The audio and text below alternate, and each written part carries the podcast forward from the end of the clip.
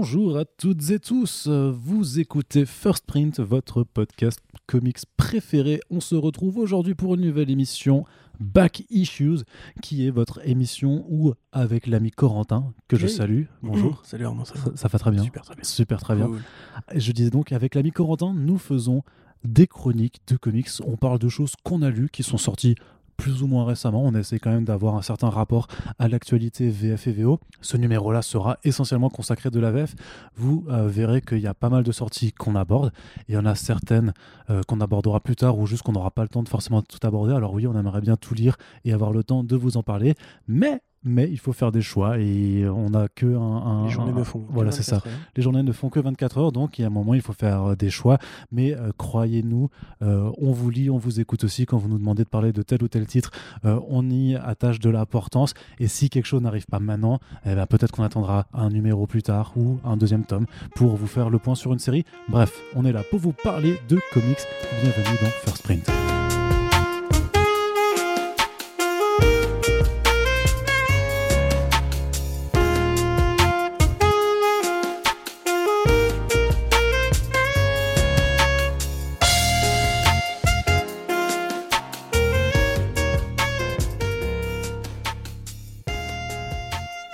On commence tout de suite avec d'ailleurs euh, justement une petite, une petite, une petite sélection qui nous vient de l'un de nos contributeurs. hein. On, on vous le rappelle, on vous l'a dit déjà dans de précédents podcasts. euh, il y a certains niveaux de contribution euh, pour lesquels en fait on vous demande de nous faire part d'une sélection euh, qu'on peut aborder dans le format back issues. Et donc on commence tout petit à petit à récolter ces suggestions. N'hésitez pas à le faire spontanément par DM, sinon on viendra, je viendrai vous voir. Je vous enverrai un petit message. Donc ça va venir. Voilà, on va trouver le temps de, ben, de faire chacune de vos sélections une à une. Et on commence avec Fabien qui nous a demandé. Euh, alors il nous a fait euh, deux sélections, mais on va commencer avec cette première qui est Maestros. Maestros, une mini-série euh, qui avait été publiée chez Image Comics en VO, qui nous est arrivée en 2019 euh, chez iComics et donc illustrée et écrite par Steve Scross qui nous parle de magie, justement d'un monde où la magie est source de tous les possibles. Et euh, dans cet univers qui est régi par euh, le maestro, c'est-à-dire un peu le, grand régent, le grand roi euh, de cet univers de magie, justement, une entité démoniaque arrive, le but tout simplement, et c'est un, un, un, jeune magicien qui a été exilé, qui a été déposé sur Terre il y a de nombreuses années, qui du jour au lendemain se retrouve être bah, le nouveau maestro, le nouveau commandant en chef d'un univers fantastique. Et euh, Corentin, j'ai envie de dire, que, peux-tu nous dire un petit peu de Maestros Que peux-tu nous dire aussi de Steve Cross, quand même, qui est un artiste euh, très, très bien? Je sais pas comment dire, enfin, pas forcément célèbre, parce que c'est peut-être pas le mec le plus célèbre dans cette industrie, mais bordel, qu'est-ce que c'est quelqu'un d'hyper doué? Ah oui, euh, tout à fait Arnaud. Tout à fait Arnaud. Ah, voilà. Le volume là Ok, très bien. Euh, bah, Steve Cross, donc c'est un, un concept artiste euh, qui a travaillé, euh, je crois, pour Hollywood, si je ne dis pas de bêtises. Que tu, Oui. me, tu me lâches un peu dans la mêlée alors que je n'ai pas fait mes révisions, c'est très mal. Ah bah c'est pas bien ça, Corentin, de pas Est-ce avoir fait ses pas révisions travaillé sur le film Matrix. Bah si, bien sûr que si, bah justement, justement, c'est hein. c'est pour ça qu'il est reconnu. D'ailleurs, il, a, il partage beaucoup de, de traits communs avec un autre mec qui a travaillé sur le film Matrix. Qui s'appellerait, voilà, je vais dire qu'il s'appelle Rio Jeff Darrow. Très drôle. En plus, mais en plus, ça se voit dans leur dessin. Tout à fait, ouais, a- notamment au niveau de l'épaisseur du trait et Mm. euh, de la richesse générale de, de ces- cette, esthétique. Euh, Darrow d'ailleurs, voilà, qui est euh, un autre grand mec qu'on avait déjà évoqué, Shaolin Cowboy, etc. Et c'est un petit peu euh, le même parcours et un petit peu les mêmes idées, un petit peu le même trait, et sauf qu'à la, à la différence de Darrow, qui est un mec qui est euh, finalement assez peu verbeux, y compris dans ses histoires. En général, c'est pas lui qui met des mots sur ses personnages, et quand il en met, c'est très peu. C'est des personnages qui sont assez peu bavards. Euh, à l'inverse, quelque part, Maestros, c'est un petit peu une sorte de ressucé de, de série anglaise anti-Thatcher, on va dire. Il y a vraiment ce côté euh, déjà magique qui nous vient généralement du vieux continent, mais ce côté vraiment oui, très anti-patriarcal, euh, anti-étatique, qui veut surtout bousculer un peu, qui veut faire des grosses blagues bien vulgoses, bien cradingues. C'est une série qui limite aurait pu être écrite par Garcenis, par exemple. Enfin, on parle de blagues de, de, de zigouigoui, on parle d'être explosé, c'est très violent, c'est très satirique, on va dire, dans la façon de peindre une société euh, patriarcale et euh, autoritaire où justement le maestro, enfin le, le, grand maestro, euh, qui est donc le mec qui a créé le monde, qui a créé le monde de la magie, qui a créé aussi la terre pour euh, entre guillemets se divertir un petit peu. Euh. il y a aussi une sorte de côté un petit peu de Zeus dans la mythologie grecque. Dans, dans, le sens où le maestro allait régulièrement sur terre pour aller forniquer avec de jeunes terriennes. Voilà. Et bon, finalement, il a fini par effectivement avoir ce fils qui va être le héros de l'histoire qui a été euh, un petit peu victime des abus de son papa, on va dire, et puis finalement, quand le maestro lui-même euh, meurt, il est, euh, il est promu nouveau maestro pour combattre la grande menace dont tu parlais. Alors c'est effectivement un univers qui est assez riche, qui est assez, assez bien foutu, parce que tu sens qu'il y a une vraie recherche au niveau de, de comment est-ce qu'il a construit la mythologie même de son origine du monde, de ses différentes espèces qui cohabitent avec les magiciens, etc. le fonctionnement hiérarchique aussi un peu royal qui va avec, et puis la magie elle-même, qui est pas forcément le truc le, plus évoqué. Grosso modo, on t'explique qu'ils ont un peu tous les pouvoirs et, et qui façonnent la réalité euh, selon leur bon vouloir. Euh, il y a par rapport à ça une sorte aussi d'un petit peu de côté cube cosmique de Marvel, tu vois, c'est-à-dire qu'il y a un, grand texte qui permet de remodeler l'univers à sa guise, etc. Dont le propos, on va dire que c'est vraiment une sorte de clash générationnel entre euh, une jeune génération un peu, un peu quepon et un peu, un peu libertaire contre justement un monde qui, qui a accumulé à force d'autorité et de patriarcat, etc., euh, des fantômes, enfin des, squelettes dans le placard, et ces squelettes reviennent un peu pour hanter euh, euh, ce monde très, très rigide et très injuste. Donc ça parle un petit peu de rébellion, ça parle un petit peu de, de magie, effectivement, mais c'est vraiment un motif. Hein. Ça pourrait limite parler de, de pouvoir extraterrestre, c'est exactement la même chose.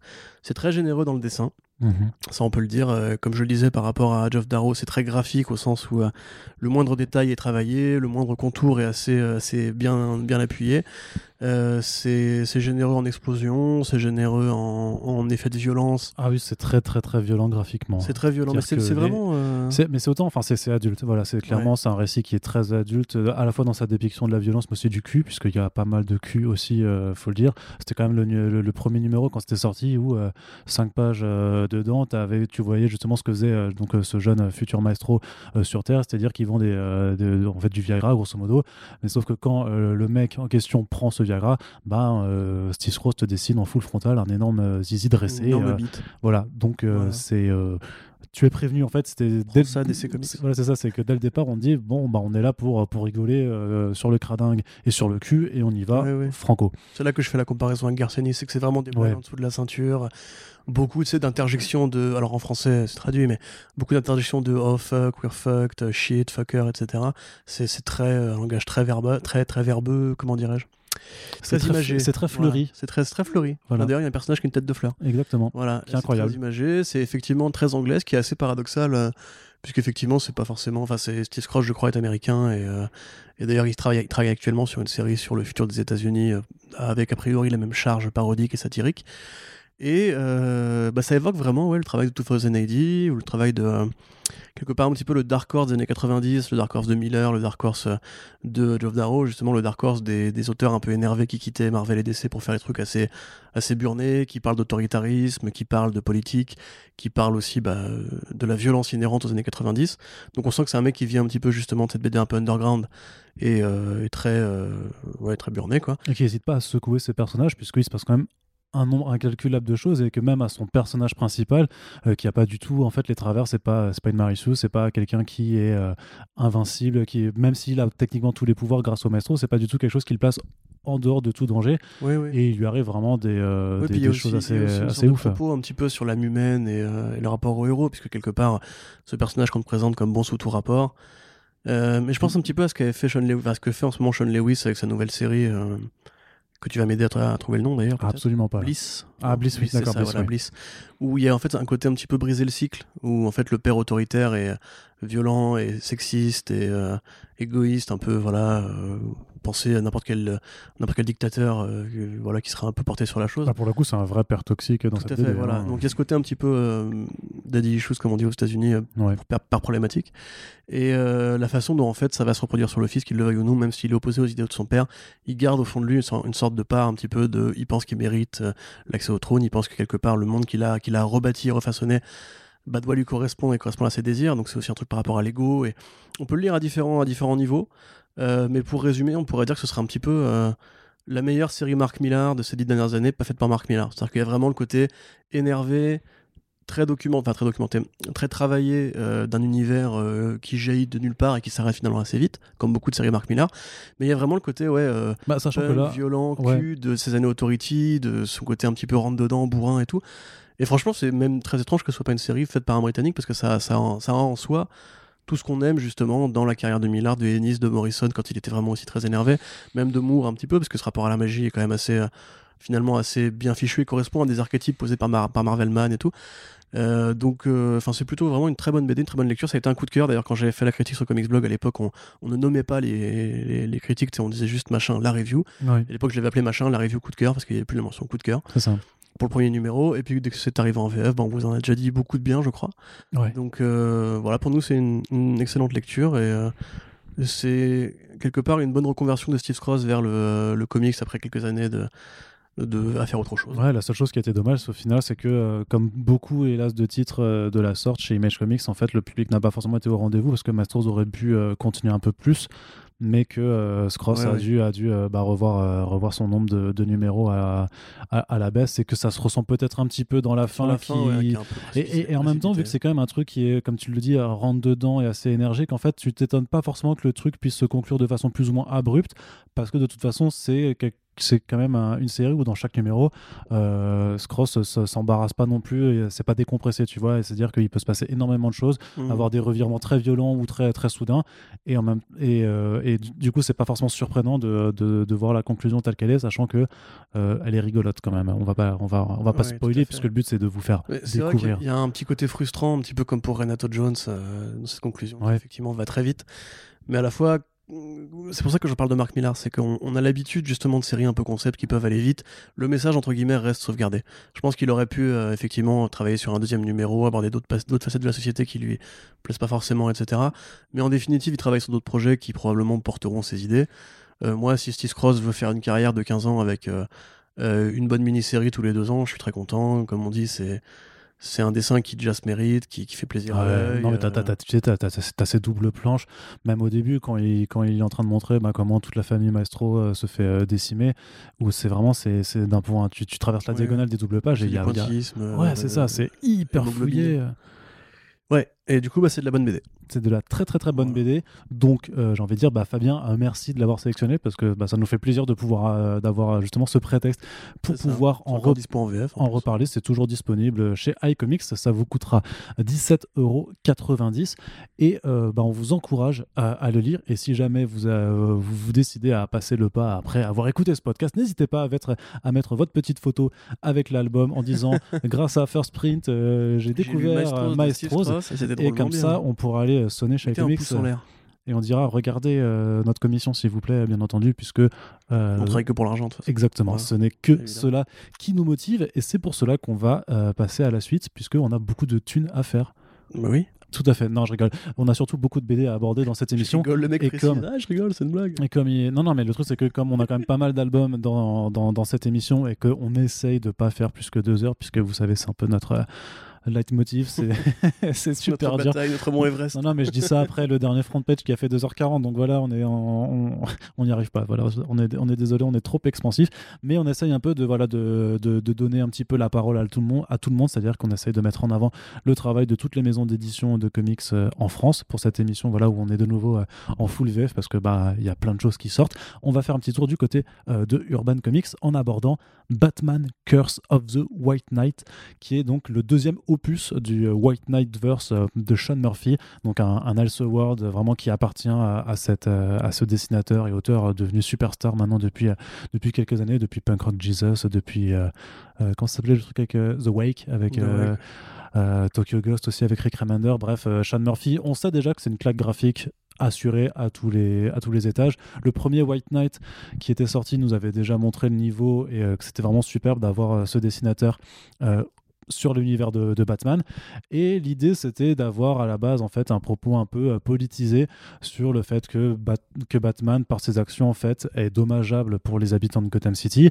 Et euh, dans le premier dans le premier tome justement le Joker avait euh, son identité civile Jack Napier. Il avait réussi apparemment à guérir. Et il se proposait d'être en fait le White Knight de, de Gotham City c'est-à-dire celui en fait qui va vraiment sauver la ville de pas de ses péchés mais un peu mais de son malheur puisque au final bah, le, le vrai cause l'opposeur de Thor, c'est Batman, parce que dès qu'il y a la bagarre, dès qu'il y a les courses poursuites et tout ça, en fait, ça crée des dommages ça crée plein de dommages euh, dans la ville, donc ça, ça, ça met dans la merde les gens qui vivent, les, honnêtes gens, les, gens du bas peuple, et surtout que après, en fait, euh, les élites en profitent pour euh, s'accaparer justement les, terres dégradées, les faire de, la de, la gentrification de, des quartiers, de, en fait, profitent de la misère causée par, par Batman un propos politique qui était en fait euh, assez fort, assez fort dans, dans, les débuts et qui vers la fin de l'histoire en fait euh, était complètement euh, passé de côté pour avoir un, un, récit qui était bien plus on va dire simpliste, enfin pas simpliste, mais du genre vraiment très, en fait, Batman contre des méchants, il avec pas un été plan. Au bout de ses idées.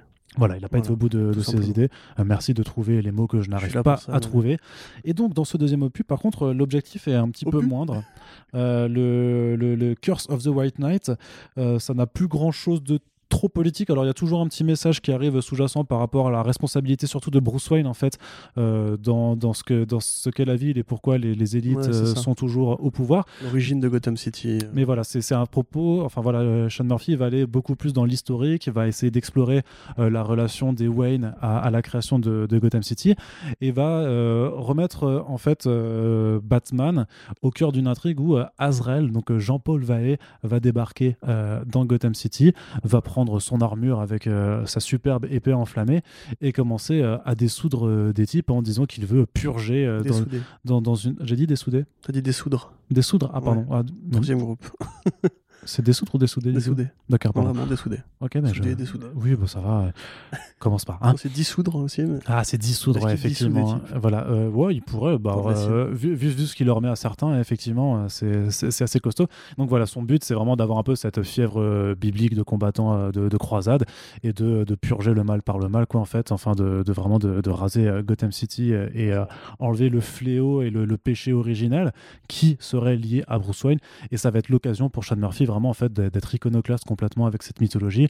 Euh, on ne va pas le, on, ne va bien sûr pas spoiler la chose, mais grosso modo, c'est un petit peu, euh, il avait un peu installé ses jouets de, son Bat Universe dans le deuxième tome, il casse tout, mais il, euh, il casse les choses, il fait, il, vraiment, il brise, mais il le fait bien en fait. Euh, c'est parce que ça reste intéressant sur, le, sur son propos, sur au final qu'est-ce qu'est Batman vraiment, qui est, ou même qu'est-ce qu'un Wayne, qu'est-ce qu'est-ce que veut dire être Bruce Wayne dans la ville. Ça développe un, un Azrael qui est, je trouve, euh, à la fois fou de charisme euh, dans les designs et qui a vraiment une approche du personnage bah, moderne, mmh. tout en se permettant des, énormes clins d'œil à, Nightfall, qui est quand même la grande saga sur, sur le personnage. Ça continue aussi de développer pas mal d'à côté sur Barbara Gordon, ah sur Harley Quinn, qui est quand même la réussite de cet mmh. univers à, mon sens, par rapport au développement de ce personnage, à son rapport aussi à. Par rapport à toutes les BD Harley Quinn qui n'ont jamais été faites, euh, à part Paul Dini.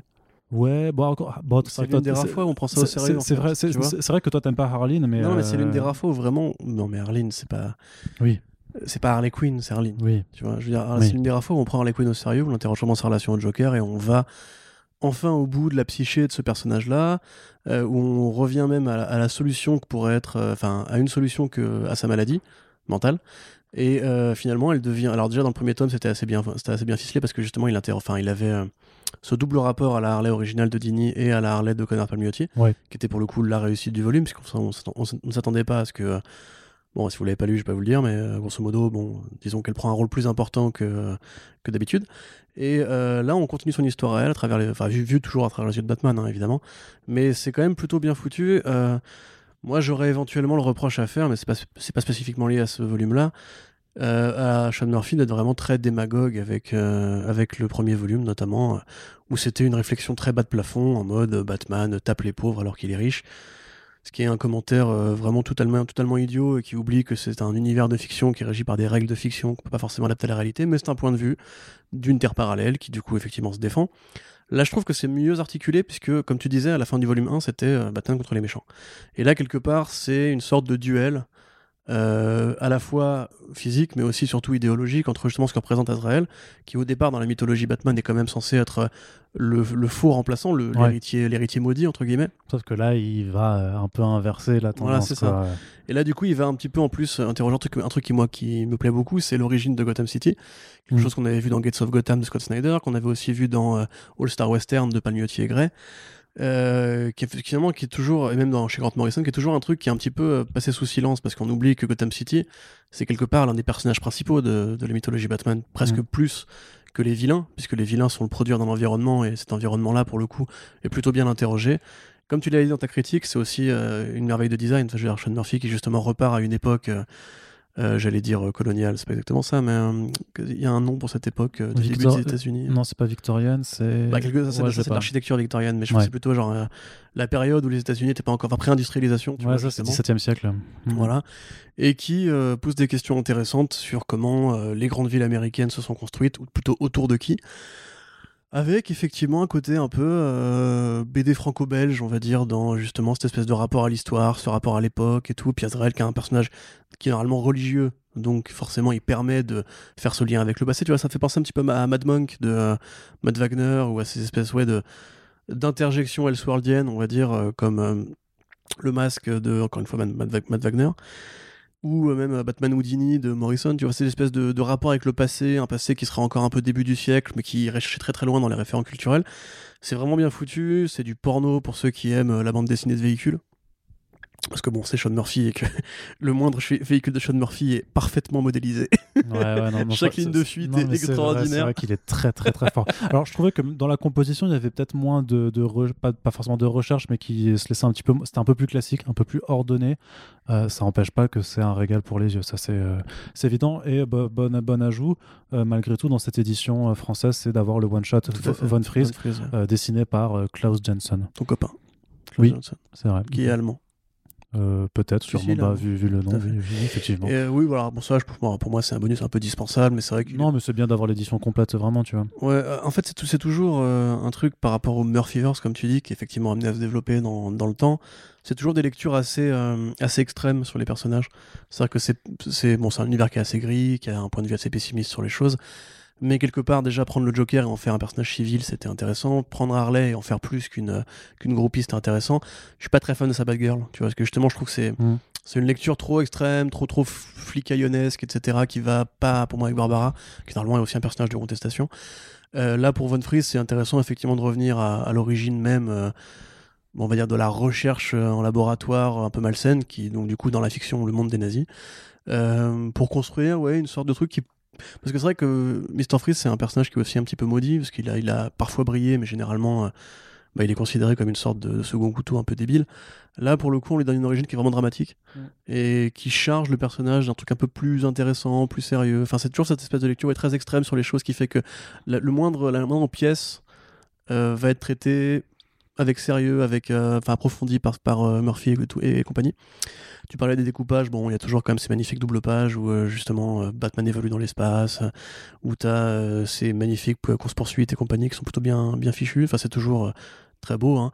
Moi, je reprocherais déjà, deux choses. Le traitement du Joker qui est finalement extrêmement secondaire par rapport à ce qu'on aurait pu attendre.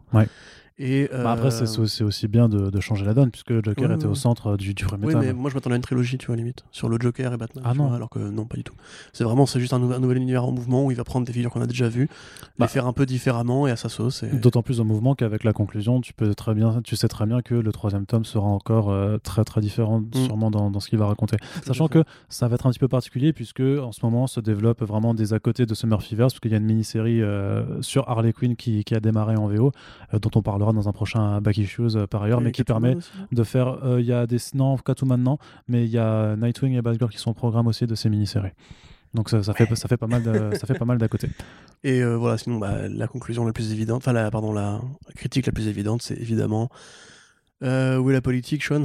Parce que enfin c'est bien beau de se lancer sur des grands chevaux en mode en fait Batman c'est un enfoiré, un agent dormant du capitalisme qui fait que la ville appartient de moins en moins au, au, peuple, de plus en plus aux élites, aux corporations. Déjà, on peut parfaitement discuter de, ce point de vue. On peut beaucoup plus euh, accepter le rapport aux flics, enfin à la police, pardon, qui était développé dans le premier volume, qui là est encore un peu présent, mais c'est vraiment du motif. Euh, moi, j'ai envie de dire que je ne serais pas contre une lecture justement euh, un petit peu borderline sur la politique de Batman, même si je ne reconnais pas trop ce Batman-là particulièrement. Mais faire disparaître cette idée, enfin faire disparaître, c'est toujours un peu présent, mais c'est vraiment, c'est de l'arrière-plan quoi. Tu vois, il n'y a plus les débats qu'on posait dans, le premier, numéros de White Knight. Je sais pas si maintenant que justement il a un univers à développer en construction, etc., il va vraiment se permettre d'être, euh, d'aller au bout de sa réflexion. À mon avis, non.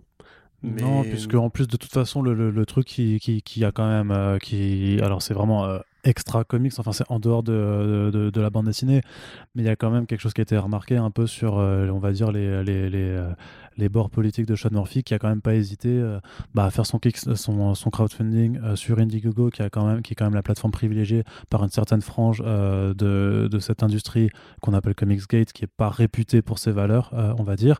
De la même façon que voilà, il, a, il s'était accoquiné avec je ne sais plus quel autre créatif, le mec qui a fait. oui, Farm Jim, je sais plus ça. Donc voilà, qui, ouais, qui, il avait accepté de lui faire une couverture et ça avait quand même créé un, un léger enfin un tollé, puisque c'est une personne qui avait tenu des, des propos euh, transphobes. Oui, euh, bah, qui dit grosso modo qu'il y a un complot gay qui euh, enserre la culture et Hollywood particulièrement, et que tu n'as plus le droit d'être chrétien, parce que quand tu es chrétien, tu es forcément opposé à l'existence des homosexuels.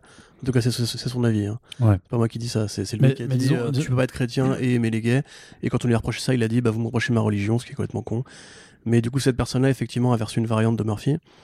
Et euh, Murphy finalement avait euh, annulé, avait back down, enfin avait effectivement s'était rétracté.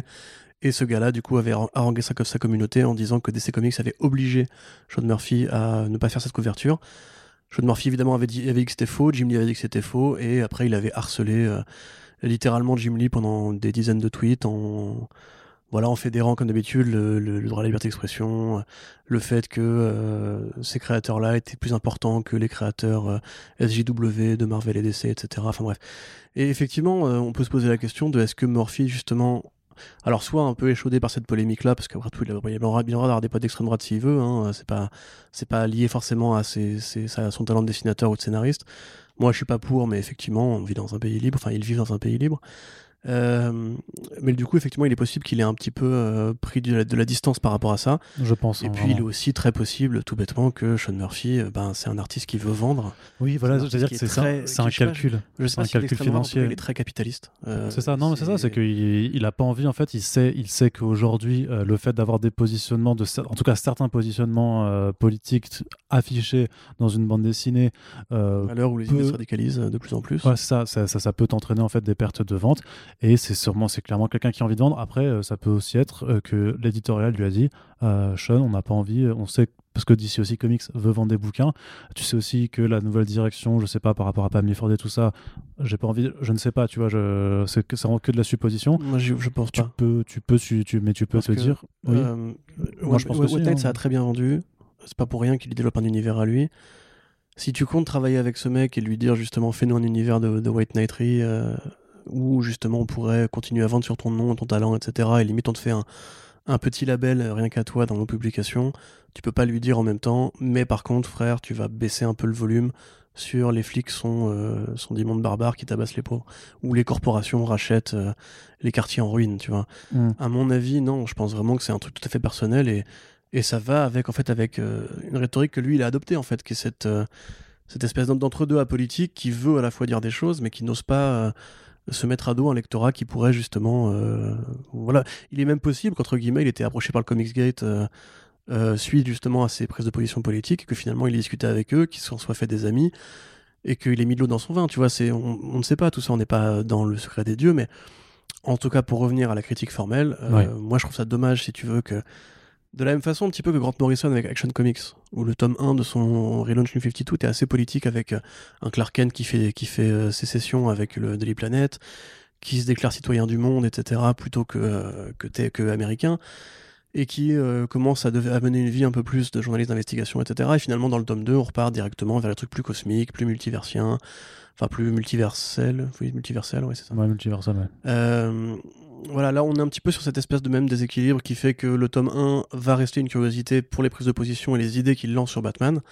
Qu'on aime ou qu'on n'aime pas ces idées le mérite d'exister elle lance euh, un débat pour ceux qui auraient envie d'y participer. Le tome 2 est beaucoup plus classique et on est vraiment d'ailleurs dans un Batman très classique.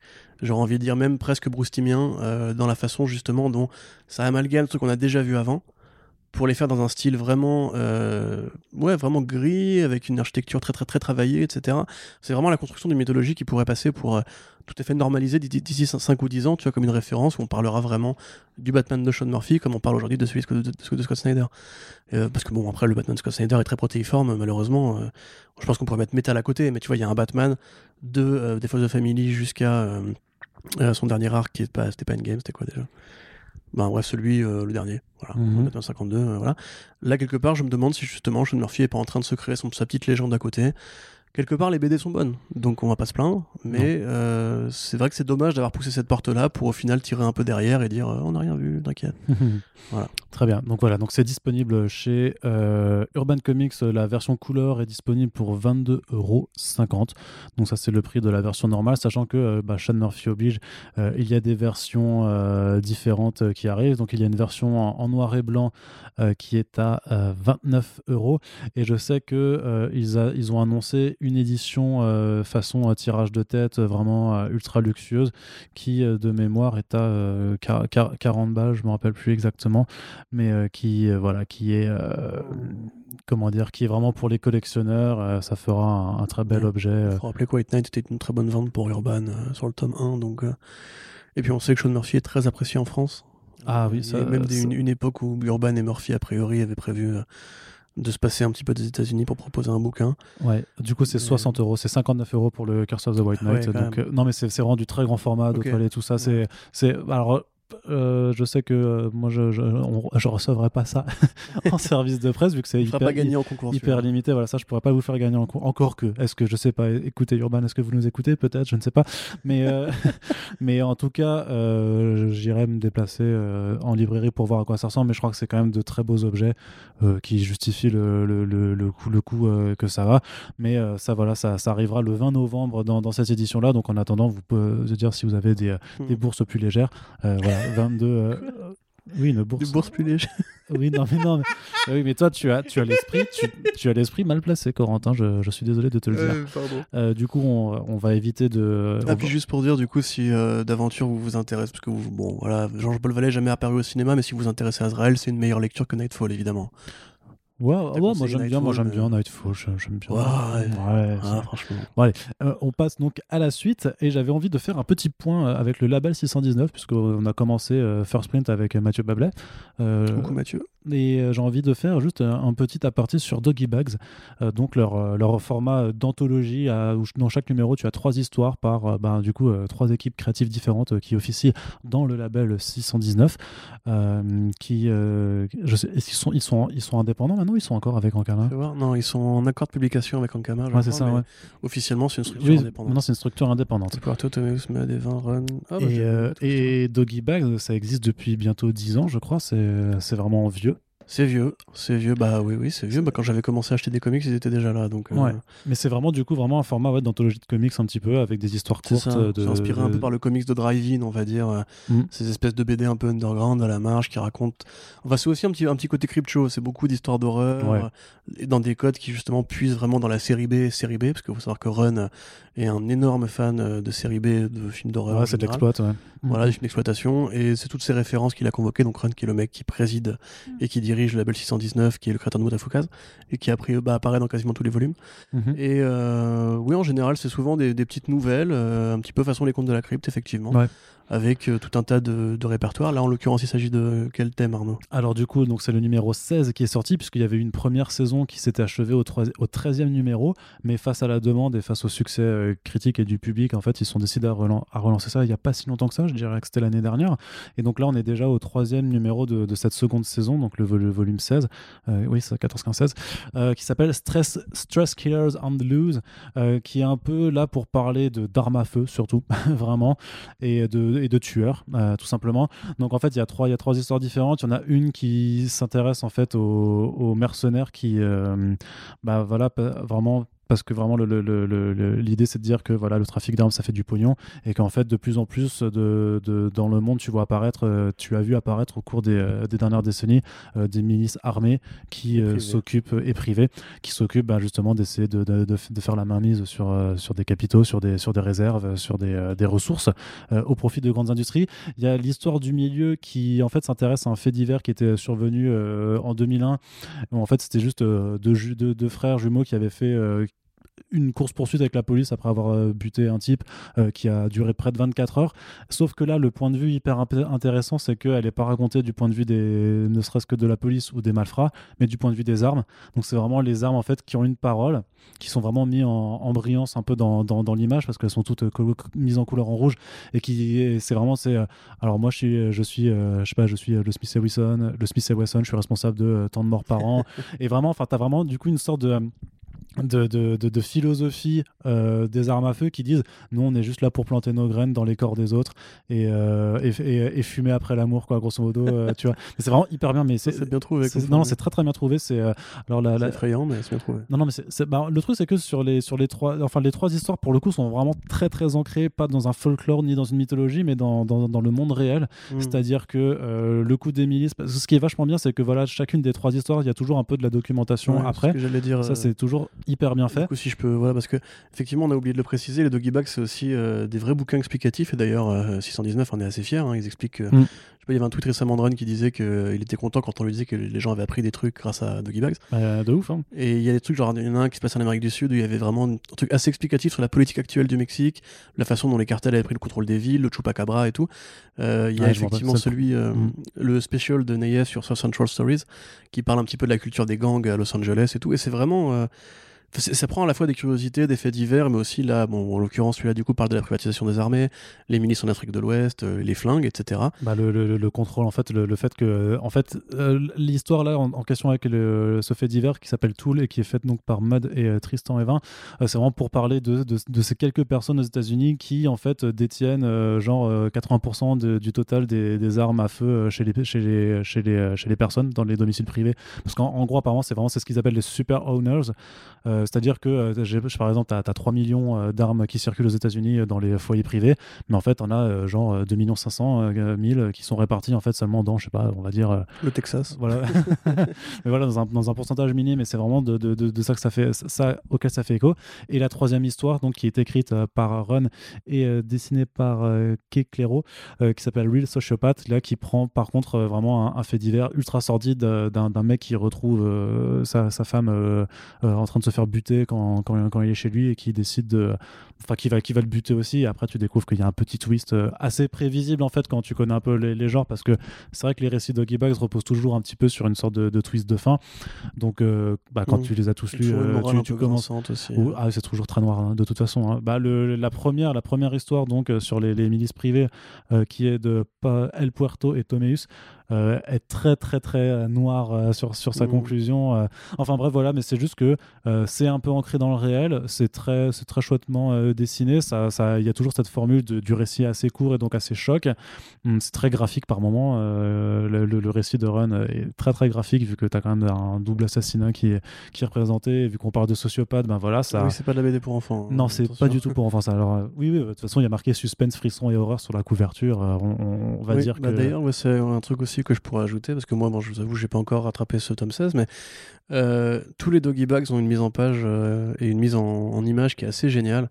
Là, vous voyez, j'ai en face de moi un truc où ils ont, ils ont scanné un, une sorte de rapport de police euh, avec les. Un appel du 911. Voilà, ça. En fait, mais, mais sauf que c'est. déchiré et tout. Enfin, c'est vraiment. T'as des photos. Et sauf que la, tu vois, l'appel qui est retranscrit, c'est réellement l'appel qui a été passé, qui a été enregistré. Ils sont vraiment allés chercher. Tout à fait. Et t'as voilà, donc as plein de petites illustrations bonus, t'as plein de de petites faits explicatives et tout. Enfin, c'est vraiment de la, de la, très belle mise en page. C'est des très beaux objets en général, les doggy bags. Ouais. Et euh, bah voilà, je, vais acheter, je vais acheter ce tome. Euh, Tout à fait. Eh bien, tu pourras le faire facilement puisque ça ne coûte que 13,90€ et donc c'est déjà disponible. C'est sorti euh, là au courant, au courant du mois et il y a déjà le prochain one shot qui a été annoncé qui arrivera au mois de novembre. Je pense qu'on en fera sûrement un petit aparté sur sur First Print puisque les one shots ont une formule qui diffère un petit peu vu que bah voilà, c'est un récit complet, c'est pas un, trio, un trio d'histoire si je ne m'abuse, Corentin. Alors je te propose de passer à la suite hein, puisque voilà euh, je t'ai dit, on essaie de faire euh, moins d'une heure et demie. et on va aller du côté de Delcourt avec Once and Future, euh, le premier tome qui est sorti donc chez Delcourt, pardon. un récit de Kieron Gillen illustré par Dan Moral et mise en couleur par Tamra Bonvillain. Qui est en fait euh, l'un des premiers titres, si tu veux, qui marque le renouveau de Boom Studios comme euh, sorte de nouvelle Image Comics euh, en termes de d'indé. En tout cas, je sais pas si c'est juste parce qu'ils ont réussi à attirer quand même pas mal d'équipes créatives de renom ou qu'ils ont très bien joué leur com, mais ils se sont quand même créé une nouvelle image de marque qui, qui marche du tonnerre. Tout à fait. En tout cas, aux États-Unis, c'est assez ouf. Et donc, on voit petit à petit, maintenant que les, les, séries sont bien en cours en VO, ben, ces séries qui arrivent en, en VF chez, chez différents éditeurs. Donc parmi les titres voilà, dont, dont, on, dont vous avez certainement entendu parler si vous suivez l'actualité VO, il y a donc ce Once and Future. En même temps, il y avait le Something is Killing the Children de James Tynion 4 qui est sorti chez Urban Link, euh, dont on vous reparlera aussi prochainement. Euh, il y a également Tom Taylor qui a démarré en VO cette année avec Seven Secrets, qui là aussi a explosé les records de, de, de commandes et de, lecture. Il y a euh, We Only Find Them When, They're, Dead, de Wing avec Simone Dimeo, dont on va reparler euh, très très prochainement euh, dans ce podcast. Euh, je vous le spoil en direct. De quoi ça parle, Once and Future, Arnaud? Alors, de Once and Future, grosso modo, c'est un titre de fantasy, parce que Kieran Gillen aime la fantasy, mais c'est une approche, enfin, c'est pas, ça se déroule pas dans un univers de fantasy, ça va faire intervenir des éléments en fait, des légendes arthuriennes, puisque grosso modo, on est vraiment dans le contexte actuel, et il y a une petite poignée d'ultra-nationalistes britanniques en mode pro-Brexit et bien, bien facho, qui se décident en fait d'aller ressusciter le roi Arthur, puisque c'est quand même euh, le roi qui a réussi euh, dans les légendes à unir euh, toute la Grande-Bretagne contre les envahisseurs. Albion. Albion. Et ce faisant, il y a donc une ancienne chasseuse de monstres à la retraite qui s'appelle Bridget, je crois, je me rappelle plus, c'est Bridget, voilà, Bridget Maguire, euh, bah, qui, qui avant de, de, ses exactions et qui va euh, décider d'aller euh, avertir son petit-fils Duncan, qui lui est conservateur dans un musée sur la trentaine, un peu paumé, qui arrive pas trop à, avoir une, copine. Et donc elle va l'entraîner dans cette aventure pour essayer d'empêcher ces Britanniques de, de, ressusciter le roi. Sauf que, et là je ne le spoil pas parce que c'est vraiment ce qui arrive très rapidement dans le début, c'est que le roi Arthur est réellement ressuscité. Sauf que bah, le roi euh, lui, il est très, euh, très dans son mode, il n'y a que le sang briton qui compte réellement.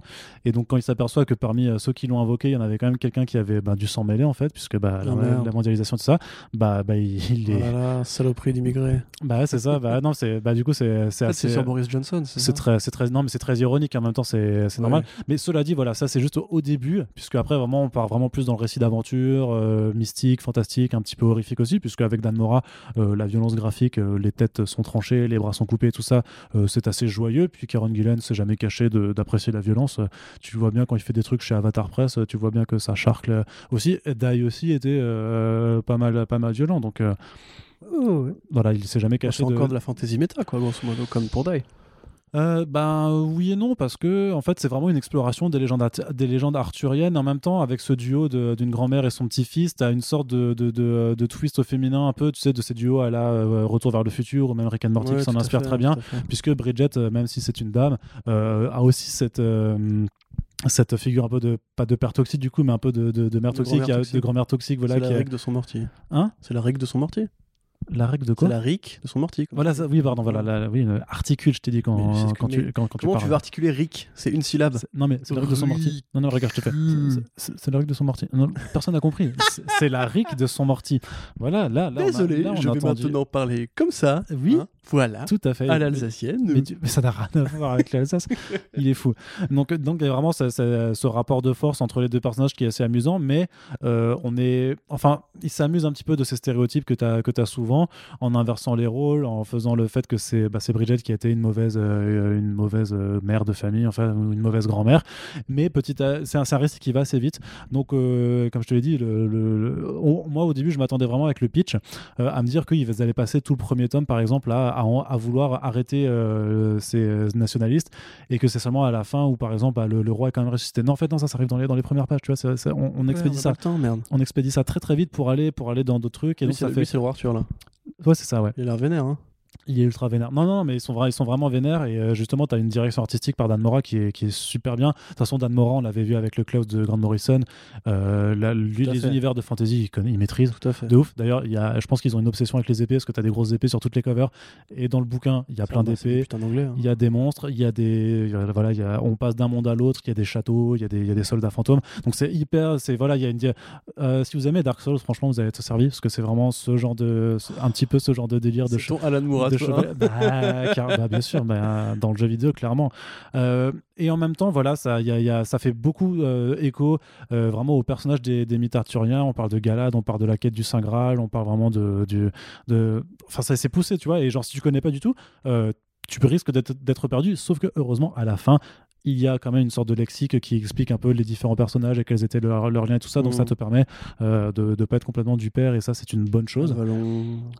Ouais, non, c'est ça. Non, non, non, mais parce que euh, même si la figure du roi Arthur et les, les mythes sont quand même euh, connus et utilisés très régulièrement dans, dans, à peu près n'importe dans Camelot. Voilà non mais pas Camelot on va on va pas parler de Camelot non mais, si tu fais la référence genre c'est Camelot mais euh, en sérieux avec des épées ouais non j'ai pas non ça n'a rien à voir avec Camelot pour le coup franchement non et puis moi je fais partie de, de ceux qui n'aiment pas ouais, ça. c'est vrai ouais, c'est pas grave. je dis je le dis pas trop fort parce que sinon il y a des voilà tu vas te faire tuer mon gars. Bah c'est ça ils pas faux. Ouais. Euh, le sort euh, mais donc voilà, c'est en plus à l'avantage, c'est une série qui est finie en 18 numéros, donc ce sera en 3 tomes, donc ça te permet aussi de savoir dans quoi tu te lances.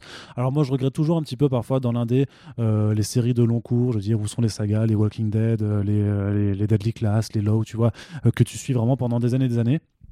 Après là, t'as un concept c'est bien dessiné, c'est joli, tu sais que tu ne t'investis pas non plus sur 12 euh, tomes, donc euh, que tu auras grosso modo toute l'aventure complète d'ici la fin de l'année. Euh, ça se lit très bien, c'est ce que je dis, c'est riche visuellement. C'est bien emmené, ça. Il y a un petit propos politique, comme je le disais un petit peu au début, mais c'est vraiment pas forcément le, délire. C'est vraiment plus, c'est est-ce que tu as envie d'avoir vraiment cette inspiration bah, qui nous vient vraiment d'Angleterre en fait et, et, un petit peu médiévale? Qui est assorti avec une figure de duo que tu as plus l'habitude de voir euh, dans, dans, des œuvres un peu plus modernes. Et tu as Kieron Gillen qui arrive vraiment à, mêler vraiment l'équilibre en fait entre propos ah bah, et, hein. euh, et, divertissement. Donc je trouve que ça fait vraiment un taf euh, ultra honorable. Je t'écoute parler, je me dis que ça pourrait faire un bête de film en vrai. Ah mais ça ah oui mais ça clairement de ouf. Ah mais... tu m'as tu m'as convaincu. Après, j'ai envie de dire euh, Boom, Studios. Alors je sais, je sais pas si toutes leurs séries qui sont en train de faire en ce moment, ça a forcément vocation à être optionné, mais on sait très bien aussi qu'il y a beaucoup maintenant d'éditeurs quand ils annoncent des projets, ils doivent forcément avoir la case à côté. Euh, est-ce qu'il y a une adaptation derrière, tu vois? Euh, Oui. Si. Ah oui, en, tout cas, vraiment, Dead, euh, ça va être compliqué. Quand même. Oui, mais, mais je veux dire que ça, franchement, quand tu le regardes, tu te dis, bah c'est pas, c'est vraiment pas le truc le plus compliqué à vendre. ça, fait très, ça fait très connerie anglaise à la Attack the Block en plus. Enfin, je verrais bien un Joe Carnahan, un Joe. Le mec qui a fait Attack the Block euh, là-dessus. Euh. C'est un peu plus sérieux quand même, tu vois, que Attack ah the Block. Ouais, c'est un peu plus sérieux. Tu, tu, te marres, hein, tu te marres parce que la, la grand-mère est ultra attachante. Les, les, personnages sont très bien écrits. Et je parlais du duo, mais il y a quand même une troisième intervenante qui, qui, qui intervient, qui vient un peu. Euh, même... Corniche. Hein Pardon, ce que me continue. Qui, qui, apporte en fait un, bah, un degré supplémentaire d'interaction avec, avec, les deux autres. Elle est, elle est pince sans rire, elle est un peu cassante. En même temps, tu sens que c'est une bonne personne quand même. Tu vois qu'elle a fait des choses parfois par des choix. Euh, il y a vraiment un rapport ouais, avec toute cette construction autour de cette famille qui est, qui est assez mortelle et des choses parfois un petit peu euh, surprenantes. Donc euh, voilà, ça prend des détours aussi par moments auxquels tu t'attends pas forcément. Donc vraiment, non, ça fait très très bonne lecture. Bah, je vais te le piquer du coup. Bah, fais donc, fais donc. non, bah non, tu ne le feras pas, je le garde pour moi. si tu me dis, je pouvais te non, j'ai jamais dit ça. Si, vous êtes témoin, ami, je n'ai jamais dit ça. Et la prochaine fois, on vous parlera de Magnus Calgar, de Karen Gillan et Jason Burroughs chez oh. Marvel. Si, si, non, j'ai pas envie. mais c'est Warhammer. Pour l'Empire. Allez, bref, du coup, Once and Future, tome 1, ça coûte 16,50€. C'est disponible chez Delcourt. Et maintenant, on va passer du côté de Panini avec une double sortie événementielle, puisque après avoir publié au courant de l'été euh, le diptyque House of X Powers of Ten de Jonathan Hickman, qui était un peu la grosse introduction euh, de ce que Jonathan Hickman, donc scénariste phare euh, à la fois en indé et chez Marvel, puisqu'il avait fait les New Avengers jusqu'à Secret Wars, un mhm. run complet, dense, qui se caractérise d'ailleurs, Jonathan Hickman, qui est quand même l'auteur qui se caractérise toujours par des récits univers très fouillés où il va explorer et expliquer euh, tout ce qui se passe euh, vraiment de façon euh, concise avec bah, des, juste des pages de notation, de documents, une forme de. Ouais. des schémas, il est très, très fan de schémas, de symbolisme. C'est ça de listing aussi. Et donc après avoir quitté Marvel, on fait des fiches de personnages dans les dans les RPG quoi. C'est ça. Et en fait après qu'il ait quitté Marvel après Secret Wars en fait, il, il, a fallu donc 4 ans pour qu'il annonce son retour et euh, le retour, c'était pas pour rien, c'était pour euh, dire grosso modo, bah les gars, euh, l'X-Men, c'est à WAM, je vais les relancer et on va poster, on va, on va vraiment avoir un, nouveau point de départ. Il y avait un avant, il y aura un après. C'est ça, exactement. Et, quel était cet avant, enfin quel était surtout ce, ce postulat, c'est de dire euh, tous les X-Men ont réussi, grosso modo, en tout cas, euh, Xavier et euh, Magneto se sont entendus pour créer une nation mutante sur l'île de Krakoa, qui est une île elle aussi mutante, et vont en fait imposer au reste de l'humanité le fait que maintenant les mutants vivent et sont protégés sur cette nation. En échange de la reconnaissance de leur état-nation, ils leur proposent trois, trois, trois fleurs qui leur permettent en fait d'avoir accès à, des, à des médicaments pour prolonger la durée de leur vie, pour guérir de toutes les maladies et je ne sais plus quel, autre. Enfin, non, euh, il leur propose trois médicaments. Il y a trois types de, il, il y a les trois types de fleurs qui permettent euh, de produire ces médicaments, mais aussi d'ouvrir des, portails. Enfin bref, il y a une technologie qui est développée. Il y a un marché qui est, qui est passé entre euh, la nation mutante et euh, le reste euh, du monde. Les Nations Unies, grosso modo. Bah tout, non, bah vraiment tout le reste. C'est pas juste les Nations Unies, c'est vraiment tout, tout, le reste du monde quoi. je pensais à la scène avec euh, avec Magneto à Jérusalem, mais bref. Au début, ouais. Et, et, et, voilà, en fait, l'idée c'est de c'est vraiment de dire, c'est de dire que Xavier a réussi à réaliser son rêve, c'est-à-dire trouver en fait un endroit où les mutants ne seraient plus persécutés, où ils peuvent vivre en toute quiétude, je dirais. Ça, c'était donc euh, House of X Powers of Ten, qui avait aussi des intrigues qui se passaient dans le futur pour montrer que euh, bah, ce rêve n'allait pas forcément durer. Et... et aussi dans Powers of Ten, du coup, il t'explique que c'est un choix conscient parce que euh, dans toutes les réalités possibles, en fait, à la fin, les, mutants, enfin, les mutants finissent par être annihilés par la race humaine. Oui. Parce que c'est une, logique très Jonathan Hickmanienne, tu vois, de, de, espèces dont une supérieure qui peut pas cohabiter avec l'autre qui sont inférieures. Un propos, voilà, sur le racisme, etc., etc. Arrive donc Dawn of X, qui est l'étape suivante, c'est-à-dire que après que House of X et Powers of Ten se sont conclus, euh, il y a eu cette grande relance avec six titres en simultané.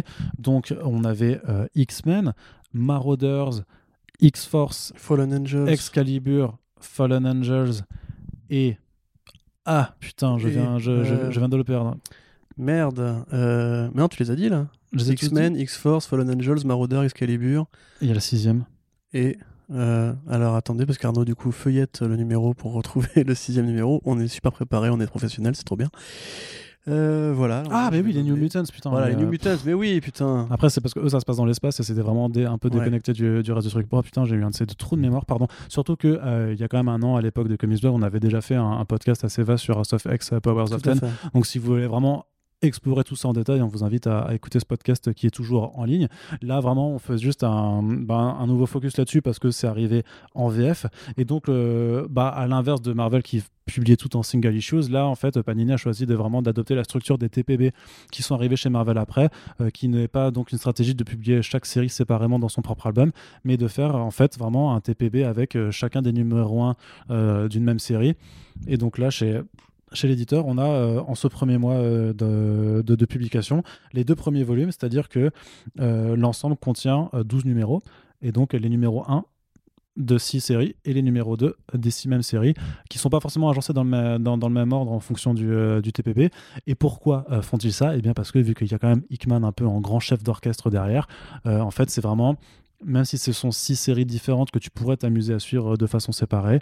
Il y a des événements qui arrivent dans les pages d'un titre qui ont des répercussions directes euh, dans, une autre série, et notamment euh, par rapport au volume d'ouverture, il se passe quelque chose dans le titre X-Force euh, que je ne peux pas spoiler si vous n'avez pas encore lu le numéro, euh, même si j'ose espérer que vous avez tous euh, lu ou que en tout cas vous allez, vous allez lire après. Mais vraiment, il y a un événement gravissime, on va dire, qui arrive et qui a une conséquence, qui a un impact direct sur tout, tout le reste de la chose. C'est-à-dire que c'est vraiment une interconnexion des intrigues qui, personnellement, je trouve, fonctionne de ouf. Alors, tous les titres ne sont pas équivalents parce que bah voilà en fonction des auteurs et des équipes euh, artistiques euh, c'est pas toujours euh, toujours l'intrigue la, plus fouillée. Disons que tu vois moi par exemple j'en attendais pas forcément grand chose mais tu as, le, titre Marauders de de Dagan avec avec plusieurs artistes différents qui en fait met en fait Kitty Pride, enfin Kate Pride maintenant, parce qu'il faut plus l'appeler Kitty parce qu'elle en a marre qu'on l'appelle comme ça, en fait qui elle a un problème avec justement ces fameux portails euh, qui permettent d'accéder directement à Krakoa. Du coup en fait elle, doit venir sur l'île euh, en bateau et en fait on la dépêche pour aller récupérer euh, des mutants qui se sont faits prisonniers dans les nations qui refusent de coopérer avec, avec la nation mutante. Ça c'est un point de départ. Excalibur en fait c'est justement une reformation de, de, de, cette équipe parce que dans le monde, dans, dans, dans, dans l'Outer World, euh, magique, tu as la reine Morgane, euh, enfin Morgane l'a fait plutôt, ouais, qui est en fait, euh, qui voit son, son royaume en fait un peu euh, corrompu par par l'essai en fait des mutants de- de- d'arriver dans cette réalité avec un portail justement qui, qui bloque un peu son, son accès de magie et donc qui, bah, qui décide de contre-attaquer. Et là tu as, une équipe qui est, qui est formée justement avec, euh, avec un- une nouvelle Captain Britain qui, est- qui, Mm. qui apparaît, Betsy, Bra- euh, Betsy Braddock.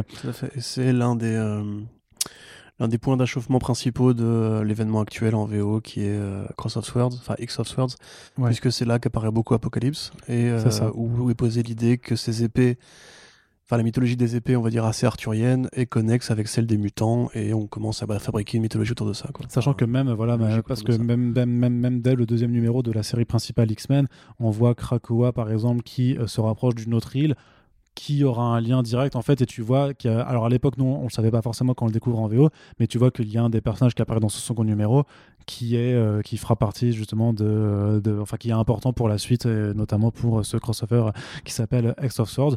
Euh, c'est très, très, je pense qu'il faudra forcément accorder une autre émission pour vraiment développer point par point, parce que c'est une lecture qui est de nouveau très dense.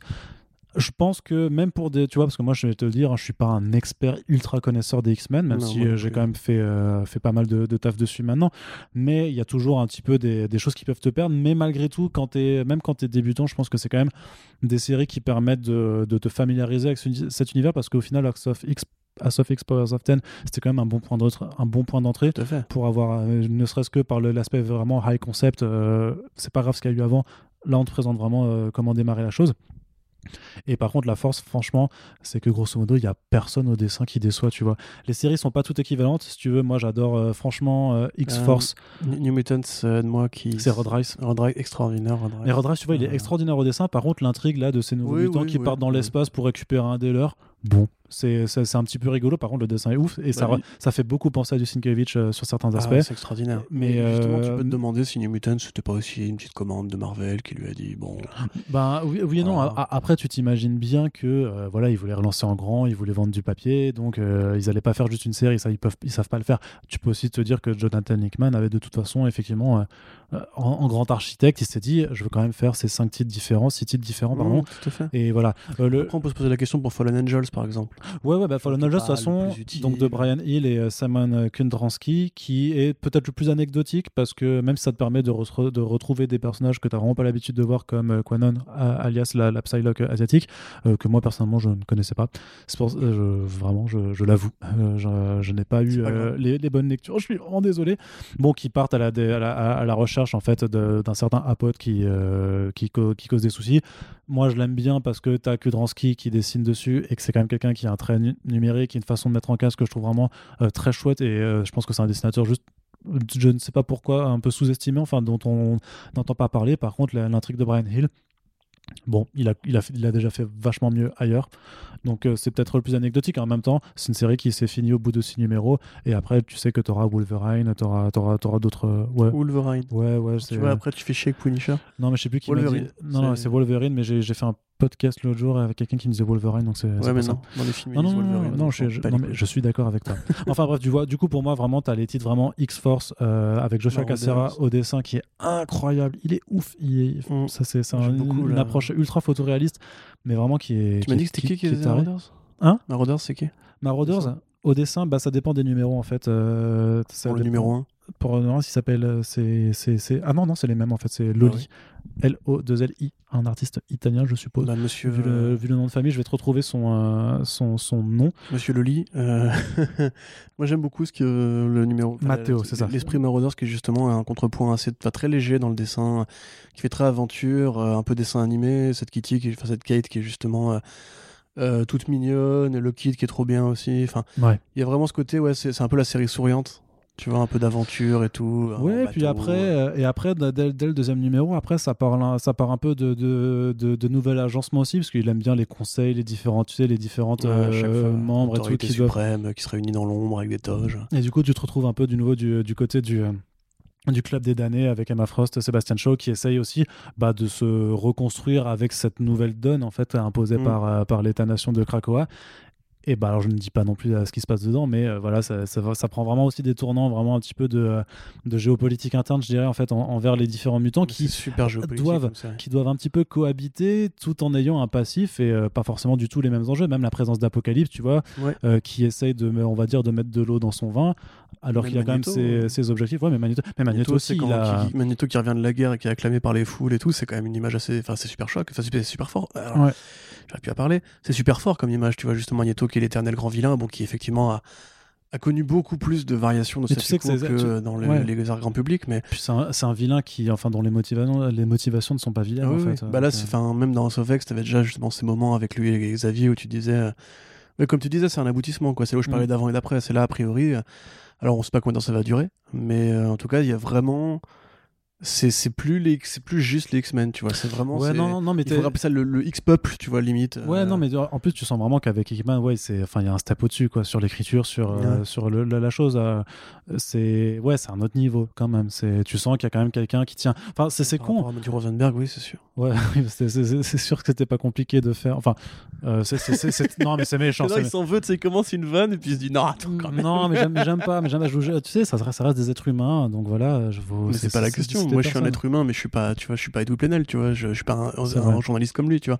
Bah là c'est pareil on va dire euh, Rosenberg c'est un scénariste mais c'est pas Jonathan Hickman. Effectivement. Bah, après je suis sûr que, euh, mais pourtant euh, je suis sûr qu'avec Rosenberg je veux dire je veux dire Rosenberg chapeauté par Hickman je suis sûr que ça donne sûrement quelque chose de mieux que Rosenberg tout seul. enfin on, on empiète un peu mais là le Wolverine pour le coup que je, que je lis euh, de. Euh, tu vas m'aider, Ben Percy et c'est Kubert euh, Non, non, c'est Kubert qui fait les couvertures, mais c'est Victor, Victor Bogdanovich, qui voilà, c'est pareil, tu vois, c'est un meilleur Ben Percy que sur quelques-uns de ses projets un peu croutonnards chez DC, tu vois. Mhm. Et franchement, pour l'instant, il y a beaucoup de. Alors, moi, je suis pas du tout à jour sur tout, hein, mais il y a beaucoup de bonnes choses qui sortent de la saga X-Men.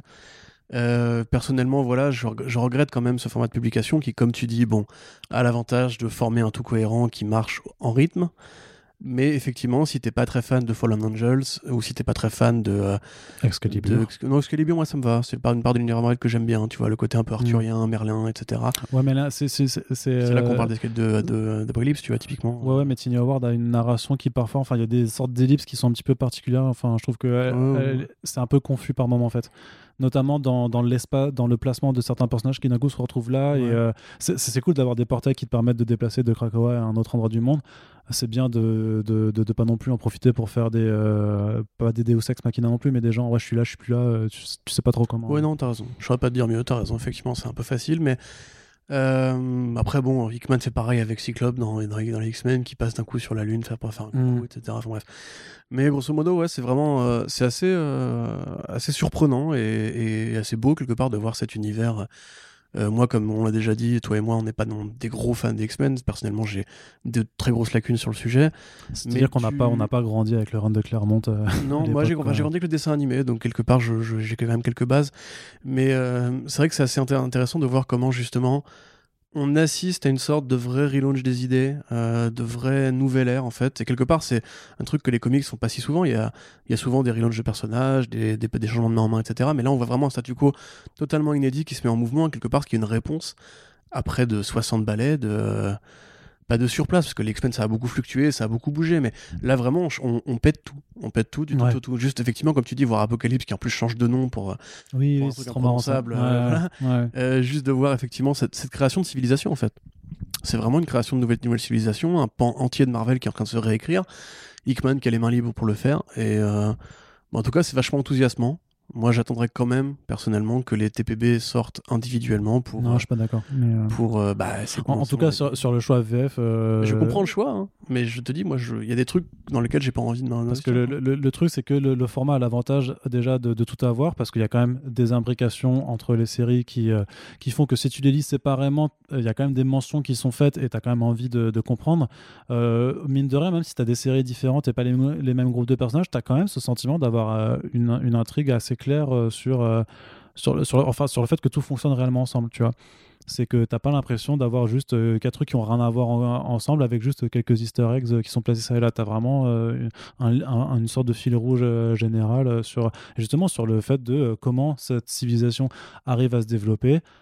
en abordant de multiples points de vue. Donc, je dis pas le contraire, je dis juste. Ah, j'ai pas dit que t'as dit le contraire. Je serais plus. À préférer, parce que je suis un, un, un sale con, je, je serais plus à Mais je pense que de toute façon, vu la, série que d'autres, oui, puis vu, vu la politique, de toute façon, euh, j'ai envie de dire, tarifaire de Panini, si ça avait sorti 6 albums euh, en même temps, ce serait impossible, tu vois. Ouais, c'est vrai ouais. Non, c'est impossible à suivre. Donc, bien sûr. Euh, c'est un- bon lancement. euh, Oui, oui, non, mais non, donc voilà, justement, j'ai abordé le prix, donc c'est 16 balles par album. Alors le premier tome est beaucoup plus gros parce qu'il y avait pas mal de numéros euh, oversized. Euh, le numéro 2 est au même prix, mais euh, euh, est moins grand. numéro oversize. Voilà, sans les numéros oversized. Donc, euh, bien sûr, vu que tu en as deux par mois, bah, ça fait 32 balles en tout. Donc, euh, je pense qu'il y a quand même un, je pense un acte manqué de leur part parce qu'ils l'auraient placé ne serait-ce qu'à 15, tu vois, même 15 pour pas franchir la limite psy- psychologique en fait du 30 balles par mois. Je pense que ça aurait pu euh, être vachement mieux, ne serait-ce que pour leur image. Malgré tout, ça reste quand même, heureusement, euh, dans l'ensemble très qualitatif. Ça reste un, un bon objet en tant que tel. hein. je veux dire, le, le, le truc. euh, La cover est bien foutue, Ouais, ça respecte un peu la mise en page de Hickman avec ses, euh, bah, ça reprend les couvertures de la VO hein, pour le coup. ouais, tu sais, voilà, ces espèces de fond blanc avec des motifs. Ouais, ouais, font, non, c'est joli. qui font très. Il y a un mot, y a un nom pour ça, cette espèce d'école de design. Mais bref, voilà, donc c'est assez épuré dans la présentation. C'est aussi assez logique. On voit les différentes maisons Ouais. des X-Men et tout. On voit comment justement il arrive avec ce style-là à euh, effectivement créer une cohérence symbolique et Ouais. artistique. Euh, alors j'ai pas regardé pour la VF si les polices d'écriture étaient les mêmes qu'en VO, parce que dans la Si, version si, si, si, euh, ouais, en, VO ouais. du coup tous les personnages parlent avec la même police d'écriture, qui pareil euh, donne un petit élément de liant qui est tout, qui est tout con en fait, Oui, mais qui oui, du oui, coup euh, très, un petit peu comme dans les séries asgardiennes où tout le monde parle avec cette espèce d'écriture inspirée par la police nordique. ouais voilà le vieux norrois etc bah là c'est un peu, un peu la même chose donc en tout cas un très beau projet et quand on dit justement que nous on, se plaint régulièrement de, de Marvel qui, euh, qui a de très gros problèmes éditoriaux au-delà de ça il faut aussi encourager quand Marvel justement fait confiance à un artiste et un auteur aussi talentueux et qui arrive à mettre en mouvement tout un banc de publications euh, à marcher Mm. au même rythme, marcher dans la même cohérence, etc. Là, on a Crossroads Swords qui est un petit peu le premier, euh, premier vrai crossover depuis le début de cette ligne. C'est ça, ouais. Et euh, bah, tout se répond bien. Bon, après, ils ont encore tartiné au niveau des numéros. hein. J'ai j'ai hâte de voir comment la VF va faire pour, pour intégrer 22 numéros euh, pour un seul crossover. Bah, en Mais, 3, euh, 3 TPB. euh, Putain, quelle horreur. Ou 4 même. hein. Un trade, euh, un arc, 3 Mais là, je veux dire que là, ils ont quand même le temps de voir, de, de se dire qu'ils peuvent Ouais. peut-être en profiter pour faire. Tout ça pour, dire que, justement, Cro- Cross of justement euh, montre un petit peu euh, que tout est encore au même niveau, tout est encore euh, au même rythme, etc. Et pour l'instant, il n'y a pas de cafouillage à observer. Ouais, c'est ça. Bravo Hickman. C'est ça. Donc on a, on vous conseille donc euh, ça. Et puis si ça représente un investissement euh, trop important pour vous, j'ai envie de dire euh, l'occasion existe. bah ouais, mais il y a, y a- y a des solutions comme ça. Je sais pas s'il y a des bibliothèques qui, euh, qui, qui ont peut-être mis euh, la, la main dessus. En tout cas, voilà. Donc euh, c'est disponible. Les cadeaux de Noël existent. Hein?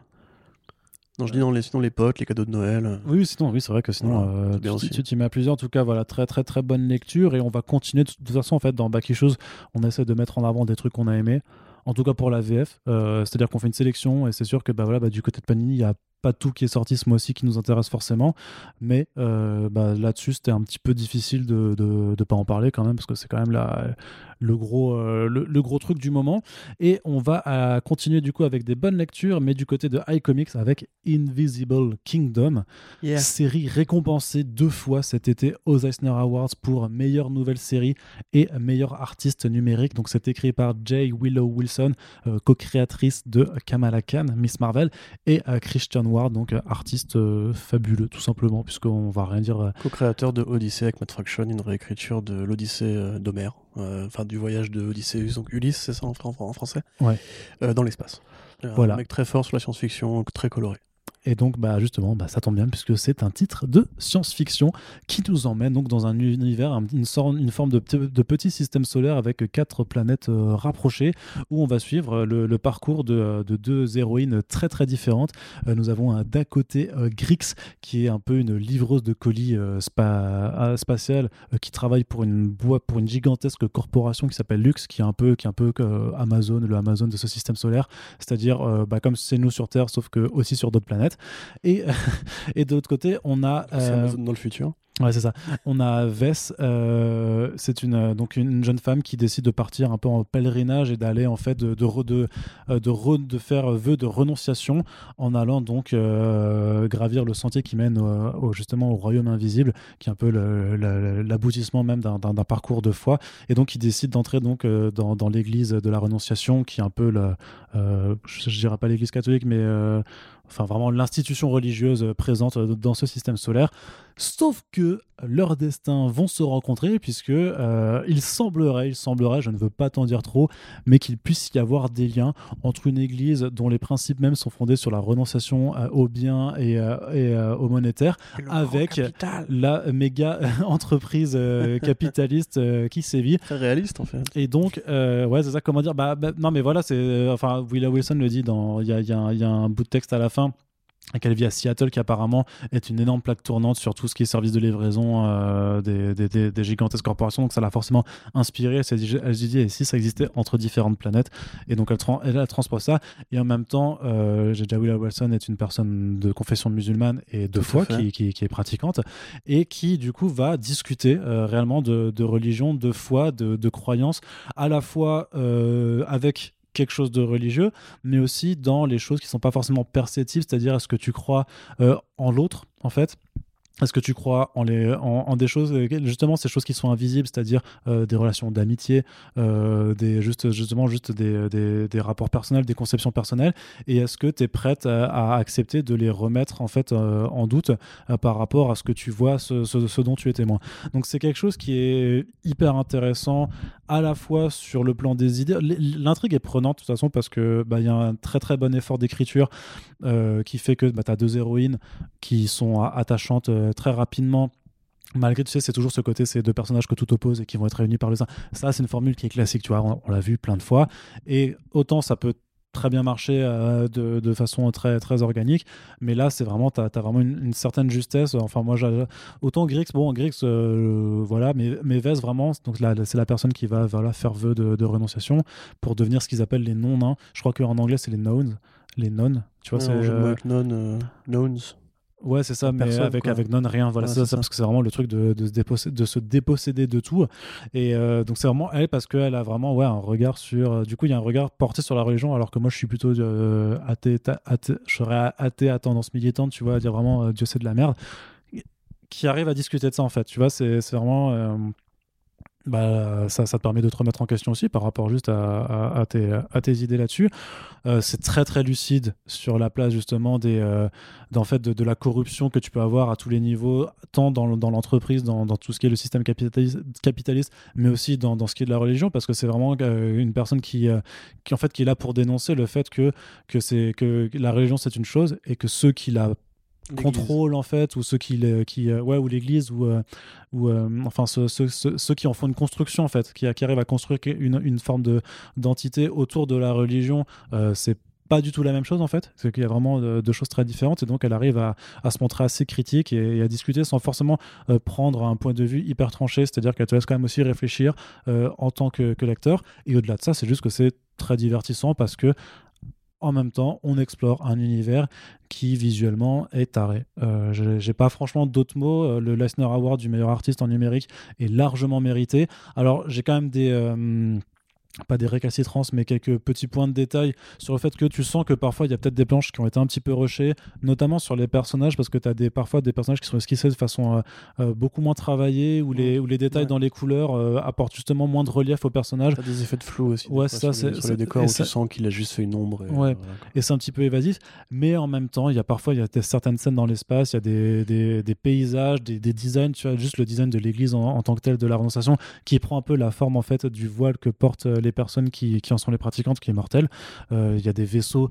Euh, t'as vraiment des, des effets un petit peu euh, de tu sais t'as un petit vaisseau et paf il y a un plus gros vaisseau et paf t'as un énorme vaisseau qui apparaît tu vois et, euh, et du coup et non mais t'as une forme de grandeur en fait de, de maîtrise des échelles de, de puissance et de et, Des de- échelles, et- des de taille quoi Voilà. qui qui, qui sont ouf en fait il y a vraiment un, un- un travail de, de concept artiste là-dessus qui, qui est taré Euh, pareil ça aussi ça pouvait être ça, ça, ça a toute sa place pour être une très très grande adaptation mais avec de l'ambition, Ambitieux, ouais. voilà, hyper ambitieux, mais ça, ça pourrait être euh, quelque chose. Et euh, voilà, ben, prenant, prenant du début à la fin, euh, ce que j'avais, que c'est, vous avez un verbatim de comicsblog.fr dessus qui vient de moi du coup, qui est euh, un titre de SF au sommet tant sur le plan des images que des idées. C'est vraiment ce que je pense euh, de la chose. C'est c'est c'est réellement brillant. Bah ouais, mais parfois Comicsblog Voilà. est cité euh, sur, sur les verbatims, frère. Et euh, bref, Ouais, donc euh, un truc je sais pas, juste que je recommande, quoi. C'est mortel, vraiment. Tout à fait. Et c'est, mortel. euh, donc tu l'as dit, Eisner, c'est Burger Books, donc la Yes. structure éditoriale de Karen Burger fondée chez Dark Horse, avec beaucoup de, de personnages féminins, mais surtout beaucoup de séries très, très importantes et qui sont régulièrement de, saluées par la critique, comme La Guardia, etc. Donc Madame Berger a encore, encore frappé. Et effectivement, moi, si, bon, je- du coup, je, je vous avoue, j'ai pas encore totalement lu Invisible Kingdom, mais euh, je peux, si, si aussi je peux vous conseiller Odyssey, euh, qui je crois est chez non, tu- Yes, tout à fait. Ouais. Ouais. Chez Glénat, Fraction et, Ward, si vous aimez justement son, son style très particulier. C'est tout aussi généreux, peut-être un peu plus taré. Enfin, c'est moins, euh, c'est moins beau, on va dire, et un peu plus, euh, ah, un peu plus euh, LSD, etc. Mais euh, vraiment un artiste super talentueux dont on espère retrouver le travail très bientôt. Tout à fait. Voilà. Est-ce que tu nous dis maintenant un peu Alors, donc, euh, Invisible Kingdom, c'est à 17,90€ chez iComics et c'est disponible dans toutes les librairies. Et on retourne un petit peu sur Panini pour faire un petit point juste. Euh, moi, j'avais envie de le mentionner. Bah, j'avais envie de le mentionner. bah oui. Euh, c'est que euh, les euh, premières séries Spider-Man Noir de David Hine, Fabrice Sapolsky et Carmine Di Giandomenico. Sont. J'ai le droit, je suis. Domenico. J'ai le droit, je suis italien, j'ai la double nationalité. italien. Non, non, mais je suis, j'ai la double nationalité, j'ai reçu et je alors, reçois tu vas toujours. faire toute ta critique en italien. Je- Vas-y. Ma- ok, d'accord, je vais la faire. Si tu me le, demandes, je vais la faire. Euh, je rappelle que j'ai le droit Tommasini, c'est pas cinq biélorusse. Donc, qu'est-ce que je veux dire? Voilà, c'est ressorti en. euh, c'est la collection Marvel Deluxe euh, chez Panini, donc c'est ces gros tomes cartonnés avec euh, papier euh, joli, petit effet euh, sur la couverture. Je sais plus comment les effets Ouais, glacés là un petit peu. C'est ouais, non, vernis sélectif. Voilà, merci. Heureusement que tu as le. C'est du vernis sélectif, ça? Ah oui, oui, c'est du vernis, c'est du vernis sélectif. ouais. J'ai envie de dire que ben, moi, ces, pro- ces- ces- ces premières séries Spider-Man Noir, je trouve que c'est quand même super chouette. Corentin, je te laisse un petit peu parler, parce que j'ai beaucoup parlé dans ce podcast. Fais-nous le topo un petit peu de ce que ça Le raconte. topo, euh, bah, le topo, c'est Fabrice Sapolsky, qui était à l'époque euh, Red Chef chez, chez Comic Box, je crois. Tout à fait. Donc un, magazine qui traitait de bande dessinée américaine euh, en France, qui un jour décide un peu de tout plaquer euh, aux États-Unis parce qu'il a une idée sous le bras. Il veut imaginer un Spider-Man euh, au code du film noir et du, du feuilleton pulp des années 30. Et bah, c'est ce qui va se passer avec David Hine effectivement et Di Domenico pour les premiers volumes. Où en fait on va suivre un Peter Parker dans les années euh, 30 à New York, euh, donc dans un monde plus gris, mais aussi plus inféodé au code de la fiction de détective, avec différents styles de poncifs qu'on a qu'on a pu retrouver euh, pour vous donner une sorte d'idée un peu vague dans euh, bon déjà il y a Indiana Jones qui est aussi une référence assez évidente mais c'est aussi un petit peu du, The Shadow c'est un petit peu du Green Hornet c'est un petit peu voilà ces super héros un peu plus sombres dans des mondes euh, très urbains très aérés euh, très nocturnes aussi quelque part. Euh, ce Spider-Man là du coup bah il a aussi un, imperméable de détective euh, il s'habille tout en noir et il a des belles lunettes qui font un peu aviateur et bah voilà, donc c'est, on va, on va ré- réétudier un petit peu la mythologie Spider-Man dans ces nouveaux codes-là, où les armes à feu sont plus présentes, où il y a plus de gangsters, où il y a plus de corruption politique, et où il y a effectivement donc tous les éléments d'un décor euh, d'aventure pulp avec euh, le zoo par exemple, voilà, parce qu'on vrai qu'on aimait bien les, histoires de bestioles euh, à l'époque. Il y a aussi tout ce côté un petit peu scientifique, un petit peu ce côté nazi. On va reprendre un petit peu quelques vilains emblématiques pour leur mettre des mitrailleuses Thompson dans les mains, on va dire. C'est assez, c'est assez noir, euh, d'où le nom. tu ris pas, Arnaud? Merde, tu fais, une, tu fais une putain de bonne blague là. Ouais, mais c'est- moi qui fais les blagues normalement. D'accord, excuse-moi. euh, C'est aussi un peu plus mystique, voilà, il y a ce propos. Enfin, ça emprunte vraiment des éléments à plein de trucs que Grant Morrison a fait aussi avec euh, tout le mythe du monstre dans les en- enfin, dans l'entre-deux-guerres, tout le mythe, voilà, effectivement, du dresseur, du zoo, de l'animalité, du mysticisme un petit peu aussi. Qu'est-ce qu'il y a? Regarde, a dit le dresseur, je sais pas, moi j'ai Pokémon, Pokémon, ouais, directement qui c'est horrible. C'est marrant ça. C'est horrible. C'est super marrant. Tout ce côté un petit peu Houdini aussi, ce côté un petit peu Rix de quartier. Il y a un petit propos, euh, un petit propos Rix la de... Rix de société. Vas-y, Rix de quartier, pas risque de quartier, qui n'est pas du tout la même chose, qui est donc ce fameux jeu que tu euh, retrouves en, en bas de chez toi. C'était- excellent. Ah, c'était génial. C'était trop bien. Et euh, la ligne Spider, enfin le, par- le personnage de Spider-Man noir a eu un tel succès qu'il a permis en fait de lancer euh, tout un pan de publication chez Marvel avec euh, différentes interprétations du même genre. Donc on avait Luke Cage noir, on avait Punisher noir, on avait. euh, bah, je crois que c'est déjà pas mal. On avait Iron Man noir qui était un des premiers boulots de Scott Snyder. À l'époque, qui paraît Yes. euh, vachement plus euh, Indiana Jones, vachement plus années 30-40, etc., avec une technologie un peu rudimentaire, et qui faisait très diesel punk, un petit peu géant de fer, etc. Donc c'est souvent de très bonnes histoires pour les nostalgiques, justement, de cette espèce d'esprit un petit peu euh, film d'époque, à la Amblin, euh, un petit peu... Enfin, c'est vraiment en l'occurrence des stéréotypes hein, sur la, la fiction pulp des années 30-40. C'est pas écrit comme un, un vrai polar, on va dire, mais il y a des éléments de polar qui se conjuguent aux super-héros et qui donnent vraiment une ambiance, une couleur particulière à, à cette bande dessinée qui est vraiment très cool. Donc là, on a les deux euh, premières mini-séries et le tie-in à Spider-Geddon. Non, et t'as, bah, non, non, t'as aussi. Ouais, euh, le- non, non, mais t'as, les deux en fait. T'as le Edge of Spider-Verse de Voilà, 2014. c'est ça.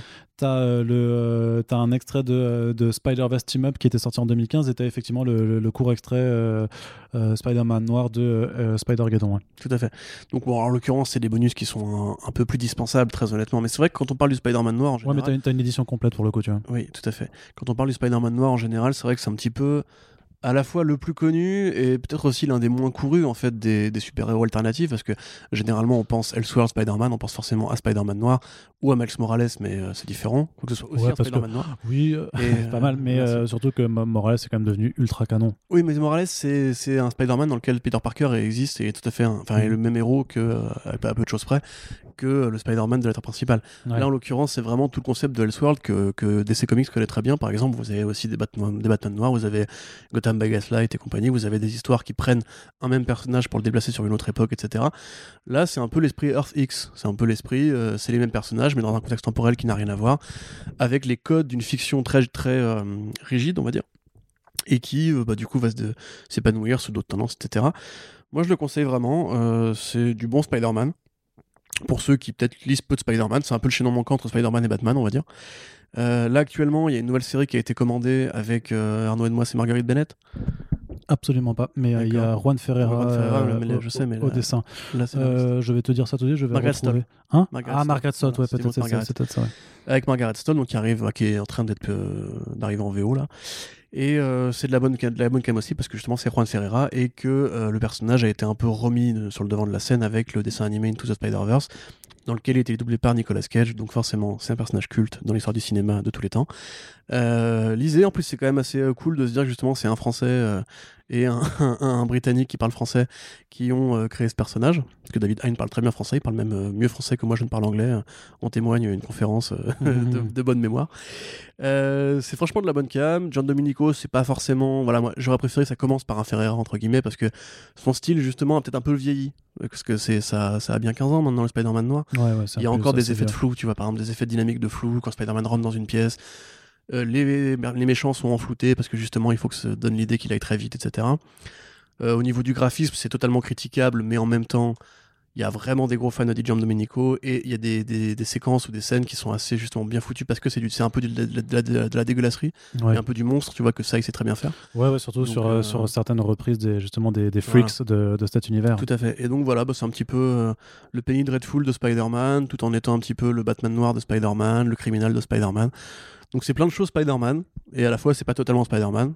Donc on aime bien, c'est euh, c'est ce genre de choses. ça permet, voilà, c'est- parce que je, alors je sais pas s'il y avait eu déjà des rééditions en cartonné, mais sinon moi j'ai encore les deux, euh, deux petits euh, kiosques en fait, euh, enfin les, soft covers de, de l'époque qui commencent à, à dater. Ouais. Donc là c'est quand même, alors c'est 32 balles, donc effectivement c'est toujours, voilà, on va pas le refaire, c'est relativement rêche quoi, mais l'album est solide, tu vois, c'est un format. en l'occurrence, c'est vrai que pour voir tout Spider-Man noir, sauf la série récente, ça, ça vaut le coup. Moi, je trouve, je trouve aussi. Mais c'est pour ça, de toute façon, ça me faisait vraiment plaisir de, de pouvoir le remettre en avant, parce que c'est un personnage que, Voilà. juste Et- que moi, personnellement, je ça, J'ai kiffe. retrouvé donc c'était Luke Cage, Punisher, Daredevil et Deadpool Pulp. Pas Deadpool noir, mais Deadpool Pulp, qui était un Deadpool très sérieux et sans blague, euh, qui était assez, euh, assez glacial avec, euh, avec Jay Lee sur certaines planches. Voilà. C'est sympa. Très bien. Donc voilà, donc c'est également disponible. Et bah, si ça vous permet de découvrir le personnage en attendant la prochaine mini-série qui arrivera sûrement au courant de l'année prochaine, Ou Spider-Verse. et, euh, et Spider-Verse 2 aussi, mais je sais pas si euh, le Spider-Man noir sera dans Spider-Verse 2 Si. forcément. Tu penses qu'ils Si. vont le refaire eux Bah écoute, je ne sais pas.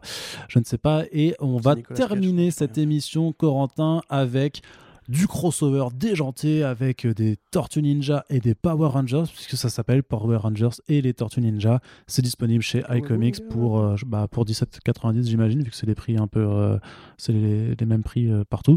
Euh, et euh, tu vas nous en dire quelques mots, puisque voilà, euh, j'ai, euh, on a pu entendre qui avait le plus euh, lu les comics dans cette émission en fonction du, de, de leur temps de parole. Alors on essaie de, on essaie de lire un peu euh, tout. La même chose Tu tous les deux quand même. mais euh, oui oui bah oui oui Là, pour le coup, ça se lit, pas- ça se lit vite. hein. oui, oui, bah, je, je m'en occuperai euh, plus tard, excuse-moi. En tout cas, est-ce que tu peux nous dire euh, qu'est-ce que c'est euh, donc ce tome de Ryan Parrott et euh, c'est-à-dire perroquet, trop marrant. Euh, et dessiné par Simone Di Meo, dont on vous parlait juste avant parce que justement il est en train de Donc, faire une série. Simone Di Meo. Oui, pardon, je vais la faire à l'italienne. Donc c'est Simone Di Meo. Si. Si, euh, il est en train de dessiner une série qui s'appelle euh, We.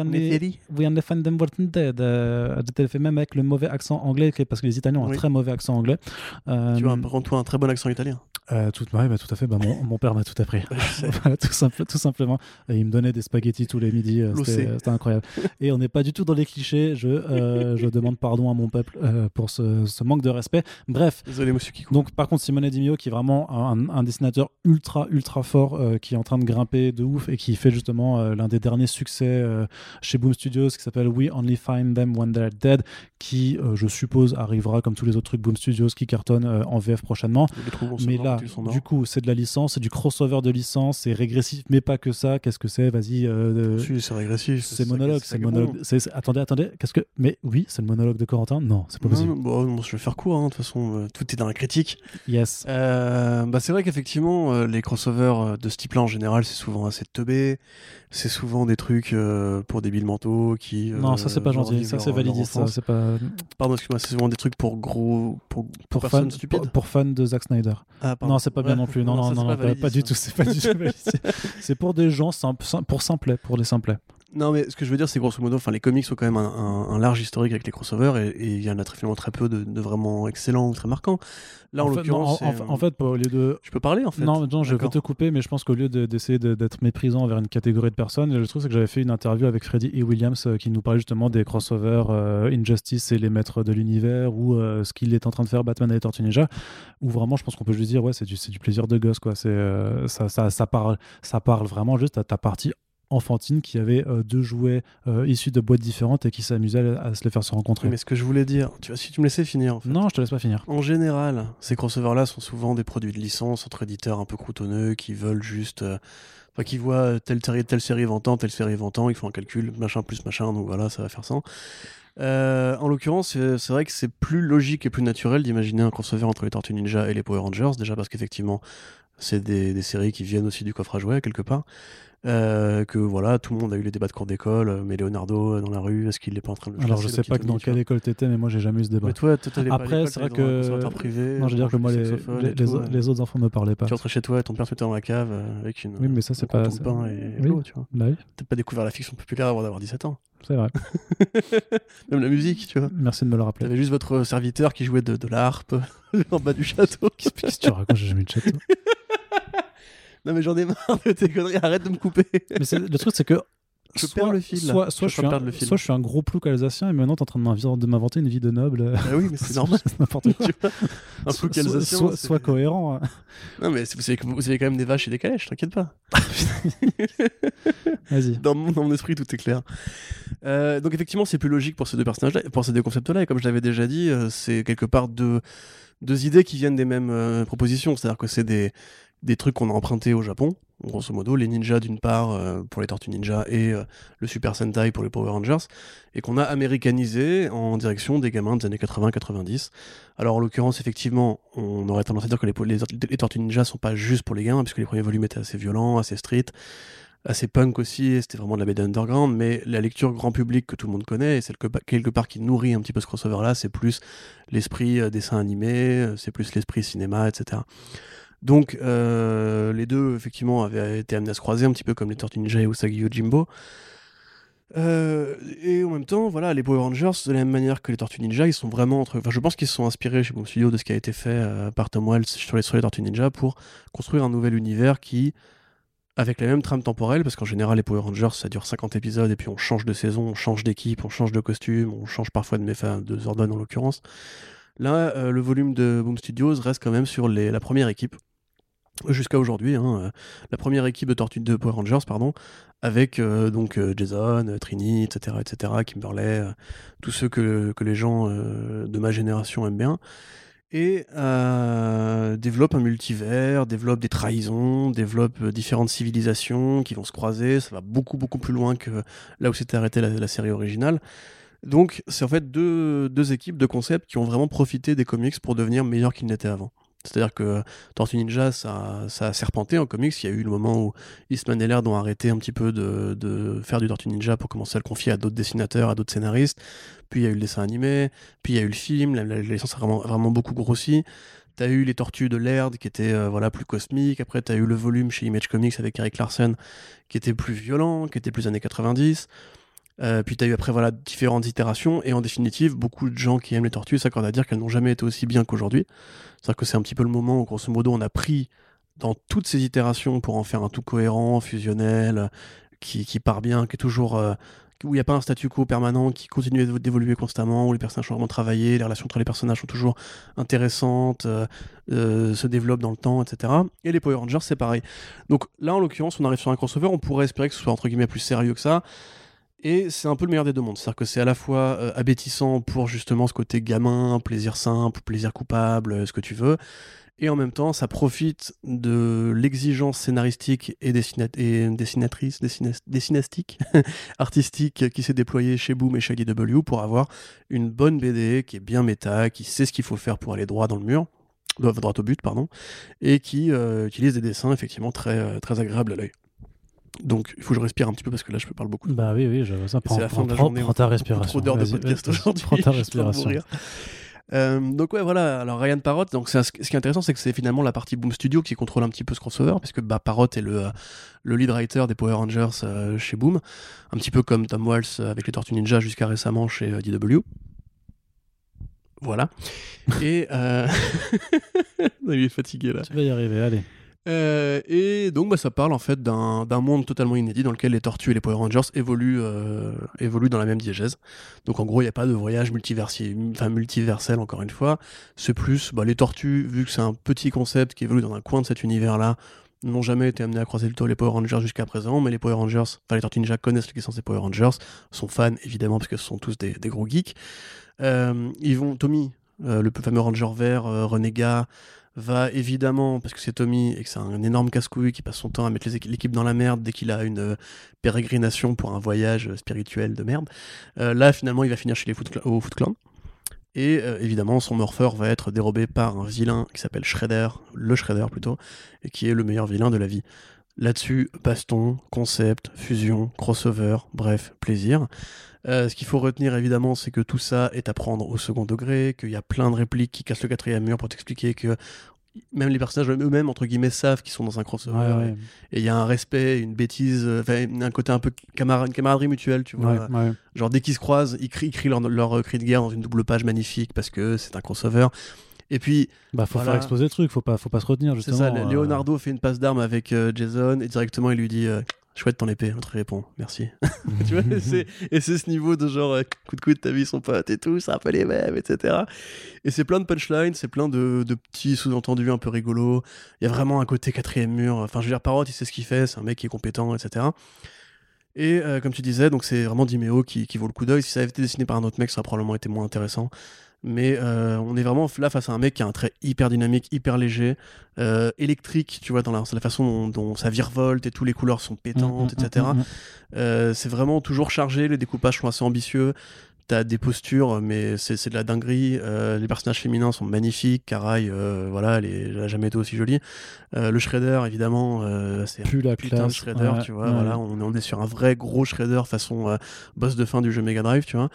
Euh, et effectivement, parce que c'est un crossover qui aussi profite de l'expertise d'IDW sur les rencontres avec Batman, où tu sais, dès, le tome 3, ça commençait vraiment à fusionner, euh, etc. Bah là, on fait de la fusion euh, en mode, bah, si les tortues, elles avaient un morpheur elles aussi, tu vois. Mm, mm, mm, Donc voilà, c'est vraiment la régalade, comme tu dis, c'est, mettons qu'un gamin ait essayé, je sais pas moi, de de, niquer sa, sa, sa, combi Power Rangers de, de, jouets pour essayer de la mettre sur sa Tortue Ninja en jouet, euh, il lui serait pas arrivé, mais ça aurait été rigolo. Bah là, en fait, il y arrive parce que justement, on se fait plaisir, on est en train de balais. Ces vieux concepts-là sont toujours d'actualité aujourd'hui pour des fans euh, de notre âge. Donc euh, voilà, c'est de la grosse bagarre, c'est de la grosse punchline, c'est très joli. Et c'est bien en fait, voilà, je sais pas trop comment en parler parce que là vous voyez bien que je brode en fait. parce que comme tu, dans peux, tu, tu, peux juste dire ensuite, euh, conclure et dire que voilà, c'est hyper Voilà, mais pour la critique en fait, j'aurais pu résumer ça à c'est sympa, c'est nostalgique, c'est rigolo et c'est beau. Et en fait, c'est un peu tout ce que tu espères de genre de crossover. C'est naïf. C'est bien fait. Non, mais euh, tu, peux rester conscient que c'est effectivement juste un mélange de licences, euh, truc. Mais euh, ce genre de truc qui est fait vraiment pour là, vraiment dans l'optique d'avoir du pur divertissement, c'est pas, il y, a, pas forcément de grand message derrière. Mais quand c'est bien fait, eh ben, il n'y a pas de honte à se divertir. Et puis quelque part, c'est aussi un peu le début d'une relation qui a priori va être suivie, parce que la fin laisse entendre qu'il y aura probablement. Bah, ils ont fait, ils ont, ils, ont fait trois volumes avec Batman et Tortue Ninja. Il n'y a pas de raison qu'ils en fassent pas trois non plus là-dessus. Et c'est là quelque mm. part que du coup, ce sera intéressant de voir si Blue récupère le que Tom Waltz et euh, je sais pas moi euh, un dessinateur veut bah Santoluco hein, c'est évident d'y penser mais voilà ce serait la, ce serait la réponse à IW ce serait Tom Waltz Santoluco puisque Dimeo et Parrot sont les deux euh, les deux canons de bataille de Boom Studios sur les deux Power Rangers. Mm, mm. T'imaginerais une suite qui serait pilotée par IDW et qui peut-être irait encore un peu plus loin parce que tu vois comme je disais dans la critique justement là on a vu les tortues qui se mettent en mode Power Rangers ce serait intéressant de voir les Power Rangers se mettre en mode tortue c'est-à-dire en gros en mode mutagène et t'aurais un, un Tommy tyrannosaure euh, qui aurait des, petits bras avec son épée et, euh, et euh, le mammouth là qui, qui, tu vois qui pourrait combattre avec sa, mhm. grande trompe contre les armées de Shredder et bien voilà donc voilà. Donc s'il vous plaît IDW réalisez les rêves d'enfant de, de, Corentin s'il vous plaît parce que clairement il a il a il a des doigts plein les yeux quand il en parle. C'est beau oh cette, cette, fatigue, cette innocence, ce truc, c'est ah c'est de la drogue, pardon. je, moi je, confonds toujours. Bref, bref c'est très bon, non, Voilà, c'était bien. Euh, et ça coûte donc pas 17,90€, mais 16,90€. J'ai fait une petite erreur de 1€ sur le prix, 1€ que vous pouvez du coup reverser sur notre Tipeee euh, quand euh, la bibliothèque, quand la libraire vous rendra la monnaie. C'est comme ça que ça marche. Et tout à fait. C'est-à-dire que dès qu'on vous rend de la monnaie, pensez à la mettre de côté pour nous soutenir, puisque on vous le rappelle à chaque podcast, parce qu'il faut bien le faire. C'est notre façon de subsister avec ce podcast pour lequel nous, consacrons beaucoup de temps et de travail. Donc si vous aimez le contenu, la quantité et la qualité que vous estimez que euh, tout travail mérite salaire, eh bien vous pouvez nous aider euh, à euh, pérenniser le podcast en allant sur notre page Tipeee qui est ouverte 24 heures sur 24 et ça franchement c'est la magie euh, d'internet. Je ne sais pas comment conclure. un monsieur italien ouais mais complètement. Et il faut l'argent voilà on va arrêter de faire ces blagues racistes parce que je commence à en avoir marre. Corentin s'il te plaît merci bien de respecter mes origines s'il te plaît j'espère que l'émission l'émission j'espère qu'elle vous a plu n'hésitez pas à vous prendre en photo ou à prendre vos albums en photo euh, si jamais mais parce que je fais ce que je veux putain c'est bon. Donc si, ah, euh, si, si, si, les différentes, euh, voilà, euh, j'ai mis des time codes dans la description normalement, comme ça vous pouvez simplement vous intéresser au truc qui, que, que, vous préférez. Si quelque chose vous a conquis d'après ce qu'on en a dit et que vous êtes décidé à le lire, n'hésitez pas à nous en faire part, que ce soit à l'heure de publication du podcast ou même six mois après. Si vous êtes là en train de nous écouter en avril 2024 et que vous venez d'acheter Invisible Kingdom à cause de ce podcast, et eh ben partagez-le, faites-le savoir. ça nous fera très plaisir parce que c'est quand même un peu notre meilleure récompense, c'est de savoir qu'on a réussi à vous intéresser à des comics et à vous les faire découvrir. Sur ce, je vous dis à très bientôt pour le prochain numéro des podcasts First Print, quel qu'il soit. Salut Salut